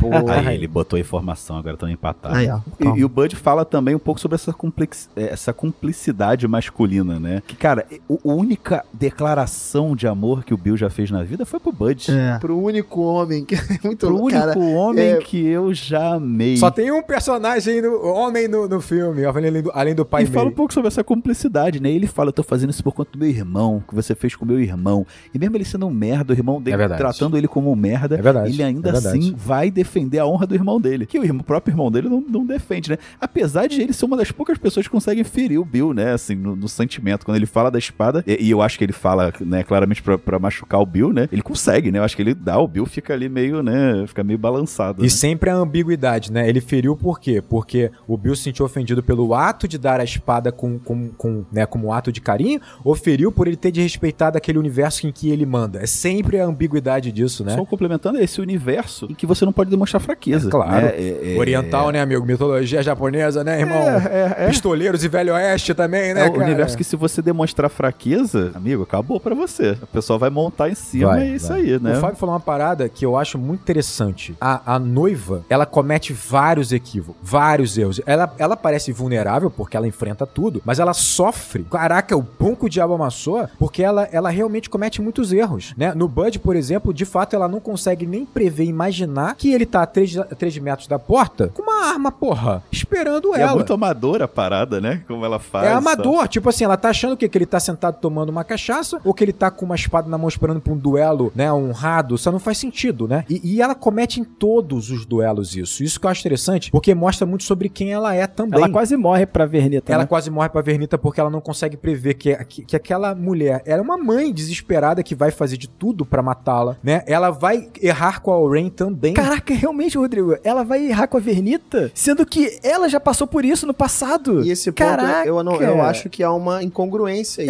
porque É, bizarro. Se de fato ela, ela fala lá, né? Quando há o flashback mostrando que ela faria qualquer coisa pra defender a criança que tava no ventre dela, pô, ela tinha que esperar. Ah, mas eu, eu tenho uma explicação. Tudo bem. Eu tenho uma explicação pra A isso. gente, ela ficou quatro anos em coma, pelo amor de Deus, estão cobrando. Ela ficou quatro anos em Porra, coma. porra. E ela enxergou a Vernita também como assassina que ela era quatro anos atrás, né? E ela continua errando. Ela vai errar com a Oren. Ela acha que ela entrando naquele restaurante, cortando o braço, lá, da braço direito da Oren, sei lá, ela vai conseguir o desafio, o duelo, e não vai conseguir. Tipo, na verdade, ela vai ter que enfrentar 80 Que pessoas. na verdade não era 88. Não era 88, né? Mas ela vai acabar. Ela poderia muito bem tombar A ali. Gogo dá umas porradas boas Tá. Por exemplo. Não, dá umas porradas e ela ainda vai ter que enfrentar o Rain depois de tudo isso. É. Olha o erro. A Gogo está em Battle Royale. Posso passar o Caio? Vai lá, Com informação? pode. Haveria um capítulo aqui da irmã da Gogo querendo vingança com a noiva. Caraca. É nessa cena, inclusive, em que o carro, o Pussy Wagon, né? Isso? É, Pussy Wagon. Ele seria destruído pela irmã da Gogo. Então, por isso que Caraca. você não vê Caraca, mais o carro. Caraca. entendeu? Tenho curiosidade pela cena, mas ainda bem que ela não tá nesse filme. Informação pra eu passar agora, finalmente. Ó, tô mais um na tua frente, hein, Caio? Quem interpretaria a irmã da Gogo? Uma atriz que também está em Battle Royale, que faz Battle Royale também junto com a Gogo. Então, ele trouxe. Quem Ele seja. traz as duas do Battle Battle Royale. Filme que a gente acabou de lançar também, tem episódio aí, olha aí, tá tudo, tudo relacionado. Acabou de lançar, acabou de falar, acabou de falar. Episódio 67 do, do Enquadrado. E pra fechar, ela também vai cometer esse, entre aspas, esse- um erro em relação ao Bill, no sentido de que ela entra completamente despreparada, né? Sem, assim, obviamente ela não conseguiria imaginar que o Bill, né, estava com a filha dela. Que o Bill. Que o Bill, é. Que o Bill, é. E- Mas ela poderia muito bem imaginar que o Bill teria uma carta na manga, porque o Bill sempre tem uma carta na Kill manga. Bill, Kill Bill. Né, o Kill Bill. Falou o nome do filme? E isso fala muito sobre ela, porque, tipo, a noiva, ela basicamente, ela é impetuosa e ela tá meio foda-se pro que vai acontecer com ela. Ela só não quer morrer antes de matar todo mundo. Mas se ela, como ela vai chegar no final, amigo, não importa. Então ela vai chutar a porta, entrar e ver o que vai acontecer. E praticamente ela vai quase morrer em toda a luta que ela participa. Por essa impetuosidade, responsabilidade, assim, confiança, talvez extrema nas habilidades dela, né? Mas fala sobre o personagem, é interessante os erros dela, né? Deixa ela mais vulnerável. Está aqui no volume 2 a cena que é a- talvez a mais problemática, talvez não, certamente a mais problemática, e que traz uma questão muito forte aí envolvendo a Uma e o, o Tarantino, e que fez com que esses dois indivíduos não conversassem durante muitos anos, né? O Tarantino exige que a Uma Thurman faça a cena do carro em alta velocidade ali pela aquela pista sinuosa, e ela tava muito insegura em fazer, ela queria que o dublê fizesse, mas como tem um take que pega o rosto dela, né, com o cabelo né, voando, o Tarantino praticamente exigiu que a Uma Thurman fizesse a cena. Ele insistiu muito com ela, né? Insistiu muito, ele, ele defende que ele queria muito e que ele, né, insistiu bastante. Ela acabou cedendo nesse sentido. Ela bateu de carro. Ela bate de carro, ela machuca. Ela tem uma concussão, ela machuca pescoço, joelhos Tem uma concussão séria, machuca o joelho. e cabeça, né? E a cabeça. Basicamente isso. Esse fato faz a relação dos dois ficar muito, muito estremecida. Por que será, né? A Uma Thurman, ela queria processar, né, a- a- os produtores envolvidos e ela não tinha esse material. O material dessa filmagem, essa filmagem existe e a Uma Thurman botou nos, nas redes sociais dela há alguns anos atrás. Você consegue ver, é, é de certa forma forte até, né? Realmente mostra o pescoço dela, né? O impacto disso. A relação dos dois melhora porque quem consegue isso, né, depois de muitos anos, é o próprio Tarantino. O próprio Tarantino entrega essas filmagens pra ela. Então a relação dos dois fica um pouco melhor. Na época ela era até casada com o Ethan Hawke. O Ethan Hawke vai tirar, entre aspas, satisfações com o Tarantino. Então a coisa, realmente a amizade dos dois ficou muito comprometida. E isso só mostra um pouco de como é o processo desse filme. Esse- filme, pra acontecer, realmente ele é um filme que, se a gente tá falando aqui que o Bill é um, é um abusador, né, de categoria maior, o que essa mulher, atriz, passou pra fazer esse filme também, de certa forma, reflete um pouco dessa história, né? Reflete um pouco. A gente comentou lá no volume 1 dos métodos que o. Métodos aqui, entre aspas, né? Que o Tarantino usa pra extrair o melhor da, da ama, da, da- uma aqui nessas cenas e tal. E além disso, a gente tem que lembrar, né? A gente também comentou isso por alto lá no, no, no volume 1, mas isso vem, né? Por que, que o Tarantino entrega é, para ela essa fita? Né? Isso veio lá mais ou menos em 2018, quando teve a denúncia do Harvey, Harvey Weinstein, que é um dos fundadores da Miramax, que era, foi um dos produtores, produziu alguns filmes eh, importantes, né? E produziu o Kill Bill. E ele foi um dos responsáveis por não deixar essa fita eh, sair dali do estúdio pra- por tentar abafar o caso. E tem inúmeras denúncias dele de abuso A sexual. Uma tem algumas denúncias, não de abuso. A Uma denunciou ele por assédio sexual. Depois. né? Ela relatou que ele. É, isso foi, foi um pouco depois das gravações do filme, não foi durante. Isso. E ela denunciou ele por assédio sexual, né? Junto com, com diversas outras atrizes, né? E o, o Tarantino ele vem nesse momento e entrega pra ela a fita. Isso não apaga o que é, ele fez lá na época, né? Mas eu acho que ele aqui até se posiciona de uma forma muito interessante. Ele entrega pra fita pra ela, é, sabendo, e ela fala isso, né? Ela fala: olha, ele me entregou a fita, mesmo sabendo que ele pode ser é, penalizado. E eu, e eu gosto da frase que ele fala, ao pedir desculpa pra ela, que ele fala o seguinte: Eu disse a ela que ficaria tudo bem, que a estrada era reta. Disse que seria seguro, e não era. Eu estava enganado. Não obriguei a entrar no carro. Ela entrou porque ela confiou em mim e acreditou em mim. Então, assim,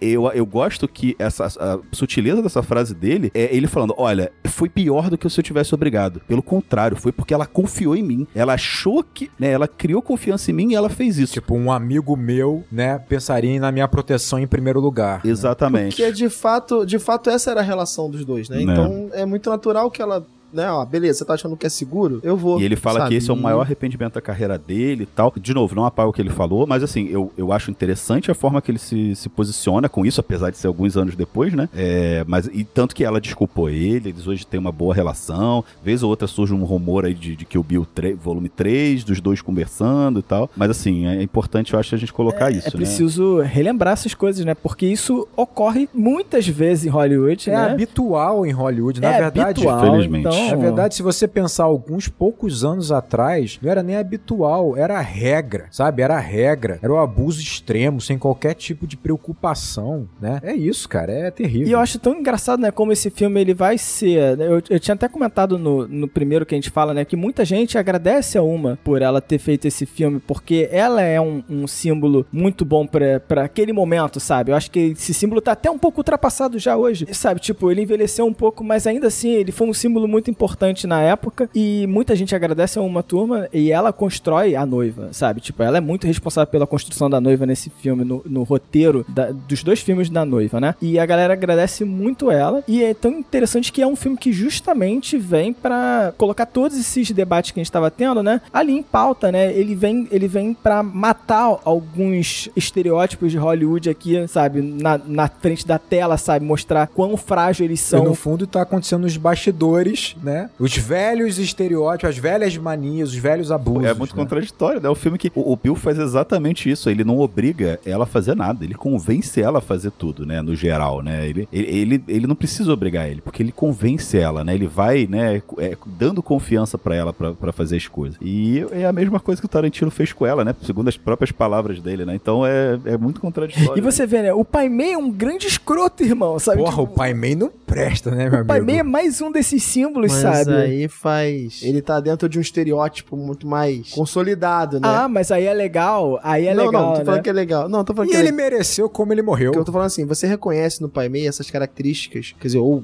não, não necessariamente você, mas o grande público reconhece que o Pai Mei é um escroto de maneira muito mais fácil do que o Bill, entende? Então é, há uma, uma construção aí e que de fato conversa muito com a nossa realidade, porque toda essa galera aí que você escuta nas reportagens, você vê o cara que agrediu, que né, cometeu feminicídio, cara, pra sociedade, você vai ver lá relatos que o cara era um, gentleman, que o cara era. Mas que dentro do ambiente fechado era, um, sabe, um, um agressor de fato. Impressionante como esse filme acaba acertando no, num alvo de um, de um tema que 20 anos depois a gente ainda tá, de certa forma, falando, sabe? É impressionante. O Tarantino acertou a própria bunda, acertou a própria testa com a flecha dele. Foi na própria testa dele. E, e ele, até é ele até comenta isso que ele fala, ah, eu me arrependo muito de não ter falado sobre as, eu sabia das coisas que o que o Harvey fazia. Pô, irmão, né? Podia ter falado mesmo, né? Pessoas esperar 10 anos sair a público É foda, pra é foda. negócio bombar pra tu falar, realmente, né? É foda. Mas é enfim, né? Tá aí.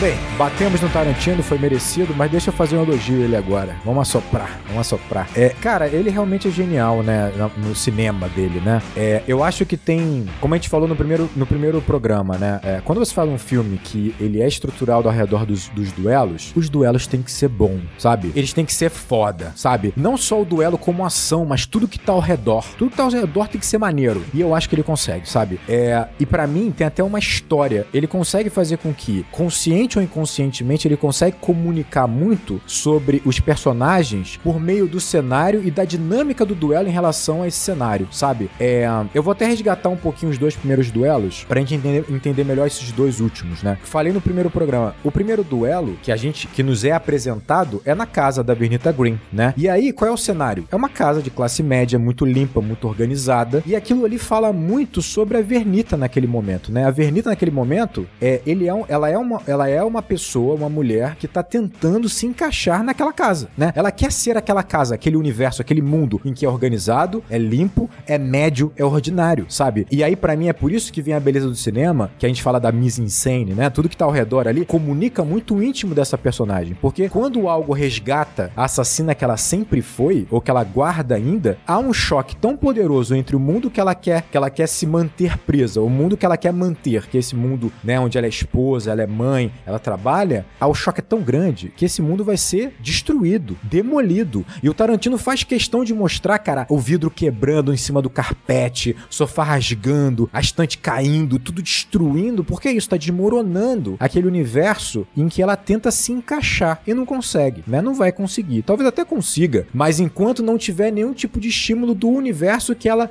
viveu durante tanto tempo, que é o universo do Bill. Isso cria uma contradição muito, uma, uma dissonância muito grande com o duelo final com a Rain do primeiro filme. Olha como é diferente. É um cenário lindo, harmônico, belo e frio é o Rain, é a própria Rain. O que eu acho interessante é que assim, olha a diferença de duelo. O duelo com a Rain, ela quase quase não afeta o cenário, quase não quebra, não desarruma, sabe? Ele acontece nesse mundo e não só isso, ele acontece com uma personagem que ela aceita esse mundo. Ela sabe o lugar dela. Ela é uma samurai, ela é líder da Yakuza e ponto final, ela tá muito bem resolvida. Cara, a única coisa que traz algum estranhamento naquele duelo, basicamente, é o sangue sujar a neve branca, sabe? Tipo, é, é harmônico único, é fluido. Não só porque as duas se aceitam como são naquele momento, se respeitam, mas fala sobre o Rain, cara. Não há conflito ali nela. E há essa beleza fria que é a própria Rain. Quando você pega esses dois cenários desses dois duelos de agora, você tem, né, basicamente o duelo da, da noiva com a, a Ellie Drive. Aí eu acho uma ironia muito legal. Eu acho o melhor duelo. É o melhor duelo. É o melhor duelo. É o melhor duelo. É foda, porque assim, quando você Porra. olha a Ellie Drive, ela é elegante, sofisticada, né? O carro é foda, ela se veste bem, ela parece ter muito dinheiro. Tanto é que ela leva um milhão pro, pro Buddy como, como se não fosse nada. Ela não precisava matar o Buddy. Tava na cara que ela não precisava. Ela mata, tenta ali meio que incriminar a noiva usando uma, uma, uma mamba negra, mas ela gosta daquilo. Ela, ela, ela menospreza aquele cara. Por quê? Aquele trailer e o Buddy é tudo que ela odeia. Ela menospreza aquilo de tal maneira que aquilo é podre, é pobre, é imundo, é sujo, sabe? Ela menospreza aquilo. Mas o interessante é que assim, olha só, quando você fala sobre o último duelo de um guerreiro, né? O último duelo é muito significativo,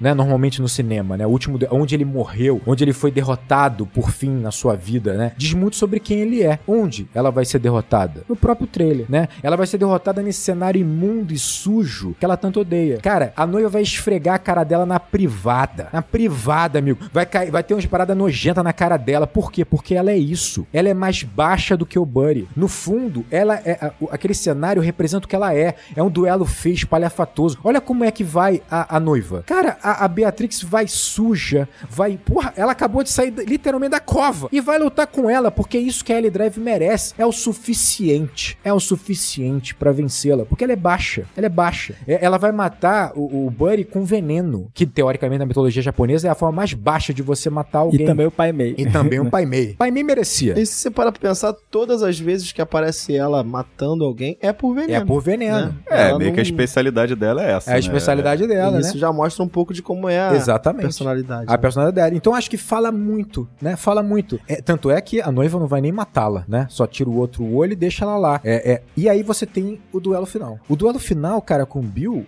é no lar do Bill. É um lugar também harmônico, bonito, aconchegante. Eu acho que essa palavra é foda. Aconchegante. É o único lugar onde o Bill é quem ele é, sabe? De verdade. É onde ele pode se permitir ser quem ele é. É onde ele cuidou da filha dele. Doido ou não, é onde ele cuidou da filha, da filha dele. É lá que é o duelo final. Quais são as escolhas do, do Tarantino? É um duelo gigante, palhafatoso, épico? Não. É pequeno, é rápido, é contido, quase não tem sangue, quase não tem corte, não tem choque. Quase não, não tem. Não, não tem, tem né? Não tem. É limpo demais. Quase não tem sangue. Por quê? Porque, bem ou mal, a noiva, ela quase se arrepende do ato final. É, é, aquele, é um ato dela que ela faz porque ela tem que fazer. Né? Não é só para finalizar a vingança. É porque ela sabe que é a única forma que ela tem de se libertar. Se libertar do Bill e do que ela foi, do que ela era, né? É, então, assim, olha a diferença das escolhas do cenário, das escolhas do duelo. O Tarantino é foda. O Tarantino é foda. Trabalha a mise-en-scène só como Mas ele, sabe né? que, pô, acho maneiro essa ideia do, da morte do Bill ali, sabe? Porque, além de tudo, né, tem esse, tem esse arco que parece que vai se transformando o que é matar o Bill pra ela, sabe? Durante a conversa do Bill, o duelo deles começa na conversa, né? Ele começa um duelo que não é um duelo de espadas, é um duelo de palavras, né? Exatamente. É um duelo de motivações, sabe? E claro, durante claro, esse duelo claro. existe um arco da, da, personagem percebendo que, tipo, o motivo que ela precisa matar não é vingança, é sobrevivência. E até mais, né? O Rodrigo falou lá atrás da, do figurino, né? Que ela tá não, tá montada, mas, cara, eu acho que nessa parte é a parte que a Beatrix, ela tá mais montada, porque parece que ela tá com roupas comuns, né? E ela tá com roupas, né, mundanas, mas se você olhar, ela parece uma samurai de fato. Ela tá com uma, uma calça... Parece um, né, aqueles kimonos, né? Parece um tem. kimono, ela tá com a espada. Cara, ali ela chegou pro confronto final absolutamente preparada. Ela pode estar sem as traje, mas, cara, por dentro ela, ela tá modificada. E o figurino mostra isso. Ela tá podendo usar uma roupa comum. Mas, cara, ela tá usando essa roupa comum, mas você tá enxergando ali, cara, a guerreira, a guerreira em plenitude, cara. Mas aí, diferente nesse duelo final com Bill, é, ele é um- eu acho que ela é um pouco diferente do estereótipo desse samurai, samurai frio e calculista. Que eu acho que é justamente o oposto disso, né?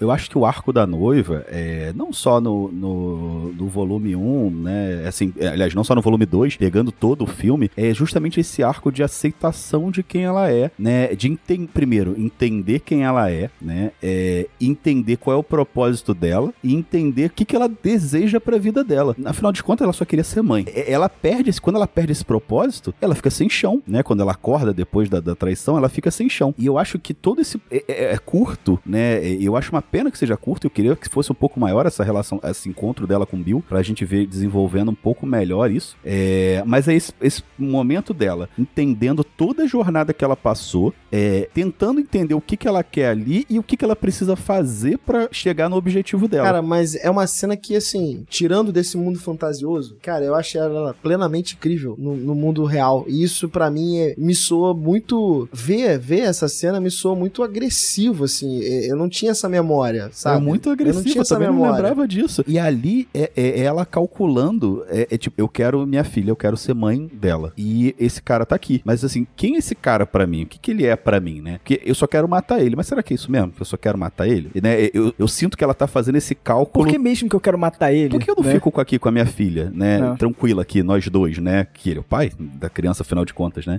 Acho que todo esse, a, esse, esse, esse, essa jornada da noiva é pra ela entender que ela não precisa do Bill. E pra ela entender quem é o Bill. É, e, e eu fiquei muito assim, porra, mas assim, como é que ele mostra isso, né? na- nessa cena. E, e me chamou a atenção, até de forma despretensiosa. Logo assim que ela vai deitar com a Bibi, é, toca uma música, um jazz super levinho, assim. Ah, é a música que toca em naquele filme que a gente gosta, o Exatamente. Eu fiquei pensando, prestando atenção na letra. Eu falei, pô, mas eu conheço essa letra de algum lugar. a gente conhece essa música, né? Do Titane. Titane, exatamente. É, da Júlia Esqueci o nome. Ducournau. Da Júlia do Cornô, exatamente. Caraca. Esse, nossa. essa música é uma música foda que toca no, no Titane e, e fala um pouco sobre essa mulher, né, que é um pouco misteriosa e, e que né, decepcionou esse protagonista, só que não é a música original. É, a música original é a She's Not do The Zombies, é a que toca no Titane. Só que ela tá com um mashup com uma música chamada St. Louis Blues, que é de um cara chamado, que é considerado o pai do, do, do jazz, que é um cara chamado W.C. Handy. W.C. Handy, né? É uma música que fala sobre uma mulher que sente falta, não é que ela sente falta, mas ela é menosprezada pelo marido, e- e- ela considera ele um cara frio, que ele tem outros objetivos e que ele não olha pra ela. E essa música ela fala: "Meu homem tem um coração como uma rocha lançada no mar", né? Que eu acho uma frase super forte que mostra o quão frio ela tá falando dessa pessoa. Então a gente tem uma música que fala sobre uma mulher misteriosa e que ela traiu esse protagonista, né? Tra traiu esse é o lírico da música. Ela ferrou com todo mundo em volta dele. E, e, ao mesmo tempo a gente tem uma música que tá junto aí, que é uma música que fala o quanto a mulher sente falta desse homem, quanto esse homem trata, trata essa O quanto mulher. ele falta com ela, né? O quanto ele Quanto falta ele com falta ela. com ela, é, quanto ele falta com ela, quanto ele menospreza ela. E, e para mim esse mashup, esse mashup, essa música não tá aí à toa. Ela fala pra mim tanto de ela aceitando que ela amava o Bill, ela entende que ela amava o Bill, é, ela sente falta que ele retribua esse carinho que ela tem por ele, porque por ela, ela teria vida com o Bill, só que ela entende que não dá. Então é, é esse lamento dela, mas ao mesmo tempo ela, ela aceitando que ela é essa, essa mulher misteriosa e essa força. É como se esse mashup tivesse acontecendo na cabeça dela, um duelo que tá ocorrendo na cabeça dela de pensamentos, né? Exatamente, eu acho que demonstra o, o, o que, que ela tá sentindo. Né? Ela tá aceitando que ela é essa força vingativa, que ela criou rumou tudo aquilo ali pra chegar no, no Bill, né? Ela tá se entendendo dessa forma, né? E, e a gente que, que faz análise aí, né, Fábio? É, a gente sabe que a gente tem que aceitar o nosso lado mal, a gente tem que entender e aceitar o nosso lado mal pra tentar melhorar, né? E eu acho que ela tá passando por esse processo. Ela tá entendendo quem ela é, mas ela tá entendendo que o Bill não, não tá ali pra cumprir o desejo dela, né? E- e- então, eu, eu acho que essa música fala muito sobre esse sentimento dela se entendendo.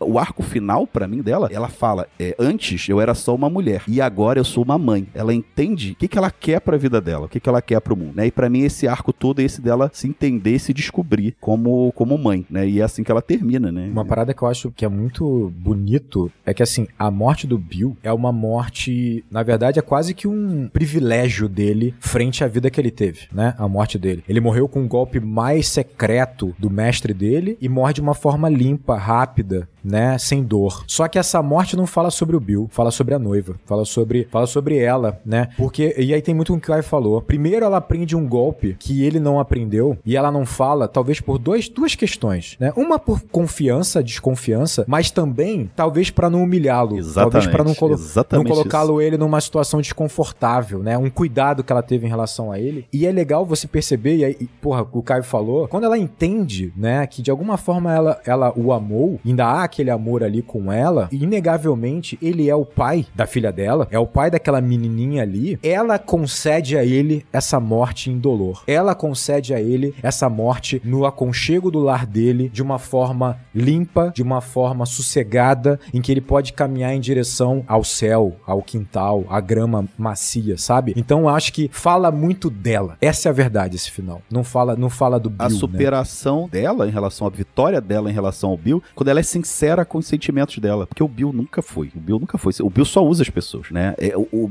o Bill só vê objetivos, né? E ela não. Ela conseguiu entender quem ela era, né? Ela conseguiu se aceitar quem ela era e melhorar, né? E, e ir para outra vida, né? T- tentar uma nova vida, né? Então acho que, que é essa vitória moral, digamos assim, dela, né? Não é moral, mas E ainda cria um paralelo muito foda com a cena em que o uh, próprio Bill tá explicando como o Pai Mei é. E aí ele fala, né, que o Pai Mei, ele vai ser pior com ela porque ela é mulher, ela é americana e ela é, ela é branca, né? Loira, né? Loira, loira. caucasiana. é- é- Caucasiana. Caucasiana que ele fala, né? Caucasiana, mulher americana. Justamente é ela que vai ser a melhor aprendiz do Pai Mei. Exato. Algo que ele não foi capaz de ser e ele menospreza ela também, sabe? Em algum nível. Porque ele é o Bill, né? E sabe? Então quando ela apresenta isso pra ele, ainda é mais um golpe nele, sabe? Além Claro, do golpe, claro. é mais um Ela, golpe. ela venceu o Bill de todas as formas, né? Ela venceu o Bill várias vezes na mesma, na mesma cena. Ih, é muito foda. Na técnica, emocionalmente, psicologicamente, É. né? E assim, do, do que a gente vê do, do Pai Mei, é, parece que ela foi a única que de fato foi humilde, né? Foi a única discípula dele que de fato foi humilde. Tanto que ele ensinou pra ela o, o- Foda, né, a foda. técnica secreta. E esse filme cumpre um papel importante aí, que é acabar com o estereótipo do idoso sábio. Exatamente. Isso aí é fundamental É. Cara, pra mim, assim, esse final, é, ele fecha. O Caio, o Caio falou muito sobre isso, né? Sobre esse fechamento dela, né? Qual é o arco? A gente começou a falar isso lá no primeiro programa, né? Que arco é esse, né? Eu cheguei a mencionar que no primeiro filme o arco ele tá se estruturando e ela vai terminar com uma grande guerreira, né? É no primeiro filme. O Tarantino é inteligente em fazer duas coisas, né? O primeiro filme, ele vai começar basicamente com ela morrendo, né? Ela vai ser assassinada pelo Bill. E aí ela acorda de um coma depois de quatro anos, né? Vê que a bebê não tá ali, entra em desespero. É interessante você pensar o seguinte: aquilo ali é um renascimento. Ela foi morta de fato. Um tiro na cabeça mata. Ponto final. Mas ali quem morreu foi a Arlene. Foi aquela projeção que ela teve, aquela personagem que ela criou pra tentar viver nesse mundo longe do Bill. Ali foi, foi, foi ali essa parte dela que morreu de fato, né? Morreu. Um tiro na cabeça mata, né? Quem sobrevive ali é a Beatrix, é a assassina, que quando percebe que não tem mais a bebê no ventre, ela vai simplesmente traçar uma missão de matar todo mundo que fez aquilo com ela. Então ali ela é a Bea- Beatrix, que vai chegar no seu ápice ali no final do primeiro filme. Só que no segundo filme, ela também morre. Um tiro no peito mata. Um tiro de escopeta no peito mata. Sem colete, sem nada, mata. Ponto final. Ela é enterrada e ela renasce. É um tiro de sal, né? Não, Mas- De sal. É. mas é a simbologia total. Simbologia, É, a né? Mas até Claro. a simbologia, além da enterrada. Sim, ela ainda é enterrada e sai da cova. Quem morre ali é a noiva. Quem morre é a noiva. A noiva, É. exatamente, né? Então você tem a primeira a morrer, a Arlene, ela fica como assassina, na verdade a noiva, né? Nem a, né? Nem a Beatrix, né? É a noiva, de fato, né? Que fica como assassina, que vai ter o arco como, como um arco de vingança. E quando ela leva o tiro no peito com, né, da escopeta, morre a noiva. E vem quem? Vem o que resta, o final, a essência, o que sobrou, que é a Beatrix. Esse é o arco final. Tanto que o nome Beatrix Kido só é falado depois do, da cena do, do caixão, depois que ela é enterrada. Exatamente. É a primeira vez que a gente Exatamente. ouve. Antes até chamam ela de Kiro, né? Em algum momento ele fala Kido, mas Kido parece que tá chamando de criança, É, né? e, e a gente sabe que esse de fato é o nome dela com a cena da escola maravilhosa. Exatamente. E aí, olha que detalhe interessante. Quando morreu Arlene, um tiro na cabeça e vem a noiva, no primeiro filme, ela matou quem? Uma centena de pessoas? Ela mata uma centena de pessoas. Nesse filme, ela matou um, uma pessoa. Ela só matou o Bill, cara. Ela não matou nem a Ellie Driver. Ela não matou a Ellie Driver. Ela não matou o pai do Bill lá, o, É verdade, Rodrigo. o maluco Caraca, é escrotão. verdade. ela mata o Bill. E ela mata da forma mais limpa possível. É. Esse filme de verdade é Kill Bill. Esse filme de verdade é Kill Bill, exatamente. E aí, pra mim, conclui-se isso com, com tudo que, que vocês falaram, no sentido de que ela se encontra ali, ela se resgata. Porque eu acho que o grande ponto é esse. Como é que termina o filme? Ela basicamente em posição fetal, indo na essência da essência dela, de uma Beatrix antes de tudo isso, antes de tudo, antes dela encontrar o, o Bill, antes dela matar tantas pessoas, antes dela, dela ser essa noiva, antes dela ser todas essas personagens que foram morrendo ao longo desse, desse arco, né? Ela tá na essência dela, em posição fetal, é uma Beatrix lá de trás, sabe? É uma Beatrix E novinha. é, e é um novo renascimento também, né? É um Rodrigo? novo renascimento. Morre a Beatrix e nasce a mãe. E nasce a mãe. né? Tanto que o Exatamente. nome no final dela é mãe. O Exatamente. que me pega nessa cena é ela abraçada. Ela não tá só né, na posição fetal, ela tá abraçada com um urso de pelúcia, né? É como se ela tivesse. né, me vem a- a- o fechamento de que a gente não tem essa ideia, né? De quando ela entrou na vida de, de ser uma assassina, né? Quando ela é, teve de fato essa transformação. Mas me remete a uma infância que, porra, ela resgatou, talvez. Pelo discurso de super-homem que o Bill apresenta, ele atribui isso a um, a um início da vida dela, né? Então, basicamente, co- ela deve ter entrado muito nova mesmo. tem uma questão ali com relação, talvez, a, a um resgate de, de uma infância que ela não teve. E agora ela entra numa nova jornada, né? Que é, de fato, a, a maternidade. Então, o filme fechar com a cena dela com a filha é, é muito importante. Porque ele poderia encerrar realmente só no júbilo dela ali, no fechamento da questão. Ah, mas o Tarantino ele dá a morte e dá o renascimento É. sempre. E, né? e eu acho que eu acho bonito é que ela é a única que não fugiu. E, e se você parar pra pegar e analisar, né? O, a gente já falou aqui várias vezes com quem ela é, né? Sem fugir do, de- do passado dela. Eu acho um, um encerramento de arco É lindo, porra, é lindo. maravilhoso assim, pra essa ela personagem, perceber cara. que matar, cara, isso é muito foda, né? Ela começa um ato de vingança contra o Bill por raiva e ela vai terminar percebendo que na verdade é inevitável, porque ela precisa extirpar essa última parte, que ela tá presa, sabe? Tá amaldiçoado. Nunca vai deixar de ter sido uma assassina, mas ela entende que ela pode ser outra coisa. E o discurso do Bill é o oposto. O discurso do Bill é um discurso confor... não, não conformista, mas de atribuir cada pessoa tem um papel na sociedade e ela tem que ser cumprido, né? E ela quer quebrar totalmente o Esse estereótipo. fechamento de arco ele é muito bem sucedido, mas ele é difícil. Porque, como é uma parte 2, e aí se a gente for pegar só a parte, vamos pegar a parte 1. Um, a história começa de fato com a premissa inicial e você vai ter um arco de personagem que ele vai apresentar uma evolução, mas ele vai ser interrompido pro segundo filme começar. Só que o final do arco do segundo filme, você só tem a noção de completude se você acompanha o início do primeiro filme, né? No primeiro arco. Então, normalmente, é continuações né, que seguem essa premissa de ser uma história absolutamente após o primeiro filme, tem essa dificuldade. Você precisa começar, né? Ter um eixo inicial para que você tenha um desenvolvimento de personagem no final que seja perceptível. E o Tarantino consegue isso aqui. Você consegue perceber a evolução de personagem. Tanto se você pegar parte 1 do primeiro filme e a- o final, né? A parte 2, o final. Mas você também consegue perceber uma evolução se você acompanhar só a personagem no parte 2. Você consegue perceber essa- esse arco de evolução. É, um- é uma questão bastante complexa, bastante difícil. E que, de certa forma, ele resolve. Ele resolve muito bem aqui, né? Então. Tem duas jornadas do herói. Cada filme é uma jornada. São etapas da jornada do herói, né? É, e, e eles acontecem em cada filme de forma separada. A batalha final, né? O encerramento tá nas, nos dois filmes. É, e o, o incrível desse roteiro é que ele funciona tanto, como você falou, existem duas jornadas do herói diferentes, a da noiva e da Beatrix, mas também tem uma jornada completa, né? Da mãe. né? Então você consegue dividir esses filmes e aplicar a jornada do herói ali, mas também consegue aplicar a jornada do, do herói etapa por etapa no todo. Então, pô, isso é muito maneiro. Sim, sim, sim. Inclusive, tá disponível na Amazon o corte do filme, né? Que na verdade não é o corte, né? É, é o filme inteiro, as quatro horas, né? O filme como ele foi idealizado. Então você pode ver na Amazon as quatro horas de Kill Bill, aí sem volume 1, sem volume 2. É o filme inteiro. Cara, eu lembro que criticaram muito, porque vocês mencionaram o discurso do Bill do super-homem, né? Foi muito criticado esse discurso, né? A galera rejeitou, porque muitos defenderam que, na verdade, aquilo são palavras do Tarantino na boca do Bill. O Bill não falaria daquela forma, não teria, na verdade, essas referências de HQ. Eu acho que pode até ser, mas vou te falar que eu gosto do discurso. Assim, eu acho ele um tanto pouco sábio Calma aí. na é, boca do Bill. Rodrigo, a galera tá falando que o Bill não teria referência de HQ, sendo que o Bill é um cowboy espadachim. É, pois é, Ele é um pois é. mestre de Kung Fu que atira. Que, É. O tocador de flauta que atira o saque mais rápido do oeste. É, pois Sabe, é. tipo- no fundo, ele é um cara, obviamente, superficial, porra. É a galera porque eu vou falar isso. sobre isso no final, sabe? Ele inventou, Rodrigo, o super soro da verdade. É, Exato, a Ele galera é inventou- maluca. Isso é uma maluquice. Ele inventou. No fundo, eu gosto do, do discurso dele. Independente se, se o discurso tá um tanto superficial ou pouco profundo pro Bill, eu acho que ele é um cara superficial sim, ponto final. Mas eu acho o ponto assim, pra mim é legal por dois pontos, assim. Um, parece o Bill tá no lar dele, é, no refúgio dele, e ele tá revelando ali, não deixa de ser uma certa vulnerabilidade, sabe? É o Bill de criança, cara. Tipo, é o Bill adolescente. Ele também tem isso. Ele também tem isso, ele só falaria isso com ela. Parece que é tipo assim, quando ele fala assim pra ela assim, ó, é, você sabe, né, que eu gosto de HQ, só ela saberia disso. Ela não ia, ele não ia contar isso pro Bud. Ele não ia contar isso pra, pra Ellen Drive, sabe? Então, assim, eu acho que é um momento não deixa de ser íntimo, é que cria a analogia que o, que o,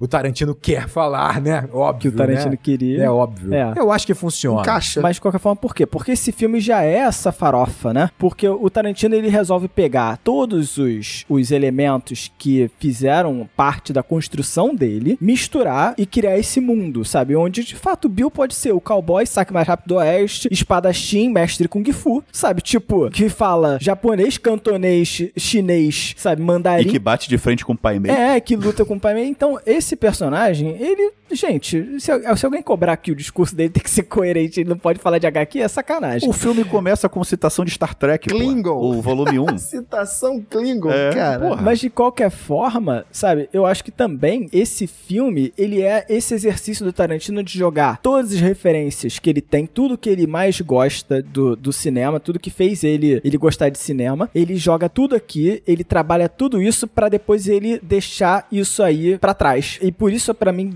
que o Bill é tão divisor de águas na carreira dele, porque depois que ele utiliza isso tudo, ele vai desconstruir isso. Aí ele vai desconstruir o cowboy, né, um pouco lá em Django, né, ele vai desconstruir o Bruce Lee lá em Era Uma Vez em Hollywood, É, desconstrói crer. também o cowboy lá em, em- em os, os Sete Odiados, né? Oito. Os Oito, odiados. perdão. Os Oito Odiados. Então eu acho que, tipo, é o momento dele chegar e falar, pô, beleza, agora que eu reuni Realizei tudo que... meus desejos, Ele mistura né? gangster, né? E acusa. Porra, é tudo, cara. Então é uma mistura muito foda de, de tudo que é referência dele. Pra agora, pô, beleza, agora que eu fiz isso tudo, eu posso trabalhar, sabe, tipo, um outro tipo de cinema. Mas ainda que o volume 1 seja muito marcante por conta disso tudo que você tá falando, porque aí ele, ele usa muito, né? É uniforme, né? E tal. Cria uma, uma, uma contradição muito grande, né? Porque aqui ela tá de vestido, né? De saia, na verdade, de blusinha. Eu vou te falar que, pra mim, cena mais genial é a dela sendo enterrada dos dois filmes. Aquilo ali é uma sacanagem de genialidade. Assim, ele botar a câmera dentro do caixão é foda, preto e branco. Cara, ele deixa um tempão a tela escura, só você ouvindo, só você imaginando o Na desespero. minha cabeça ela é mais curta. Isso que é mais engraçado. Na minha cabeça ela era bem mais curta e ela de fato te passa uma sensação de claustrofobia.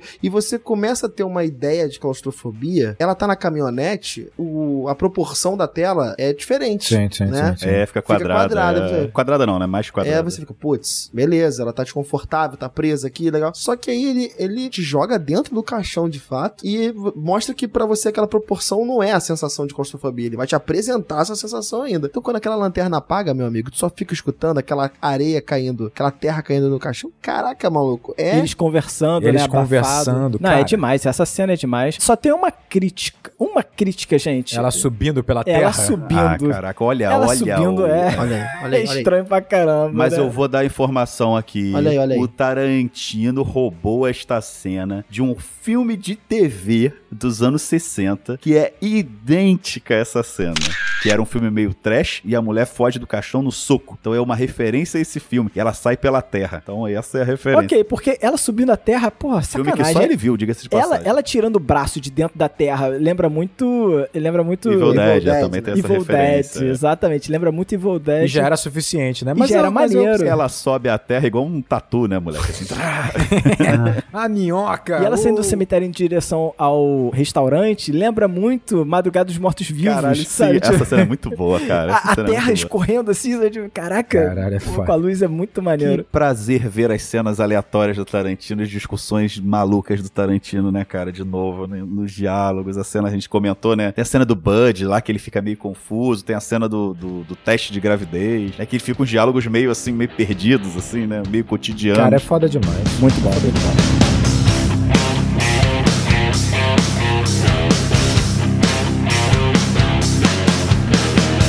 Galera, e se vocês curtiram esse podcast, por favor, divulguem, entre no- nas nossas mídias sociais, apoie também o Enquadrando se puder, porque é importante pra gente. Se puder, não, por favor, apoie. Então vai lá, fala com- conversa com a gente, vai lá no Twitter, vai lá no Instagram, tá tudo aqui embaixo no, no descritivo desse episódio, mas tem, mas eu posso falar também. Tá liberado, pode falar. O que que foi isso? arroba enquadrando underline pro Twitter, arroba enquadrando underline oficial pro Instagram, e a gente tem também o TikTok lá onde você pode entrar em contato com a gente, e um grande abraço. Tudo bom, gente.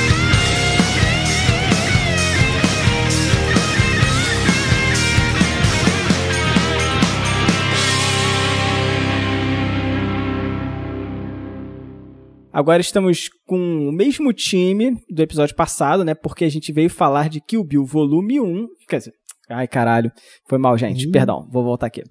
E A gente só, volta Acho agora- que a tua parada do, do Clark, do, do Super-Homem, não funciona muito bem, porque se você falou que só funciona pra quem viu que o Bill, mas no Kill Bill a referência do, do Super-Homem é que ele é um merda, né? Que ele, ele vê a gente com, com menosprezo, porra. E o, tu, Mas é que a mensagem. Mas tu acha que o Marcelo enxerga a gente como, rapaz? pode ser. Marcelo acha que a gente é a, tudo a mensagem tudo de no fundo, ele é o super-homem, cara. o problema é esse, é que ele não se mostra assim pra sociedade. entendi, entendeu? desculpa. Essa é, a É. grande mensagem do Bill. Mas ele pede desculpa. Ele pede desculpa, mas isso é um disfarce. tu viu o esforço que o Caio fez pra não usar estrutura como palavra? Eu tava ouvindo uns cara. episódios, eu tava ouvindo um episódio aí recente que saiu, não vou falar pra não datar o programa, mas que você fala estrutura o tempo todo, moleque. Obrigado. Todo- Isso porque eu cortei pra caramba. Porque eu cortei pra caramba. Tá Caraca. bom. Vou tentar. Mas não. Vou tentar. Ah, eu tô aqui com a nossa filha. Por que, que você não quer viver essa E vida? Caio, ainda tem mais. O Fábio, o Fábio tem uma frase parecida quando joga board game com a gente, que é o vai ser até bom pra tu. Você vai ser bom pra Vai ser tu. até bom pra você. Aí é foda, porque, tipo assim, ele, ele é, todo esse inconformismo dele fez com que ele não percebesse. Ah, isso aí é bobeira, tudo bem, foda-se. Tipo assim, não, vai, não ia perceber mesmo. Não, foda-se. Vou falar outra coisa. Vou falar outra coisa. Eu acho. Ah, tu vai falar. É, tá. Ele mudou no meio. Ah, mudei no meio. Vou cortar essa porra. Mas, cara, eu- o- aí, e aí tem um ponto, né? O ta- já tá editando. Já tô ele já editando. vai editando Já tô editando. Quando eu sei que eu vou cortar, eu já cortei. Ele fala assim, Rodrigo, pule para 40 Exato. e 53. Eu já tava falando pensando assim, ah, eu vou acabar cortando. cara. É muito foda que mesmo. Eu ia falar uma parada e Eu esqueci. vou acabar cortando mesmo, foda-se, eu vou acabar cortando. Parabéns, moleque. Deixa eu só colocar a homenagem que aí tu fala. É Dá essa uma... informação aí. Quer que eu dê informação? Eu dou informação. Ele Faço 3x0 logo, acaba com a participava- disputa. Ih, ih. Ele, é- é- o Daniel, dá a informação, série, né? Daniel, dá do início. Dá a informação, Daniel. Vai lá. Pra não ficar chato. O Bill era personagem de uma. Personagem, ó. E o ator participava de uma série chamada Kung Fica Fu. parado, você tá Né, fazendo então- isso aqui, ó. Ah, tá, tá, tá. Participava de uma série chamada Kung Fu, então é uma homenagem, né, de fato. Não, não, fala Não, direito não, o não início, tô mexendo caralho. mais, não tô Porra, mexendo é o- mais. Tá Ele aqui, ó. pulou do Ó, meio, ó. cara. É o... Ma- Mas Daniel, teve fala uma direito. discussão. Fala de o novo, fala Daniel. de novo. Desde o início.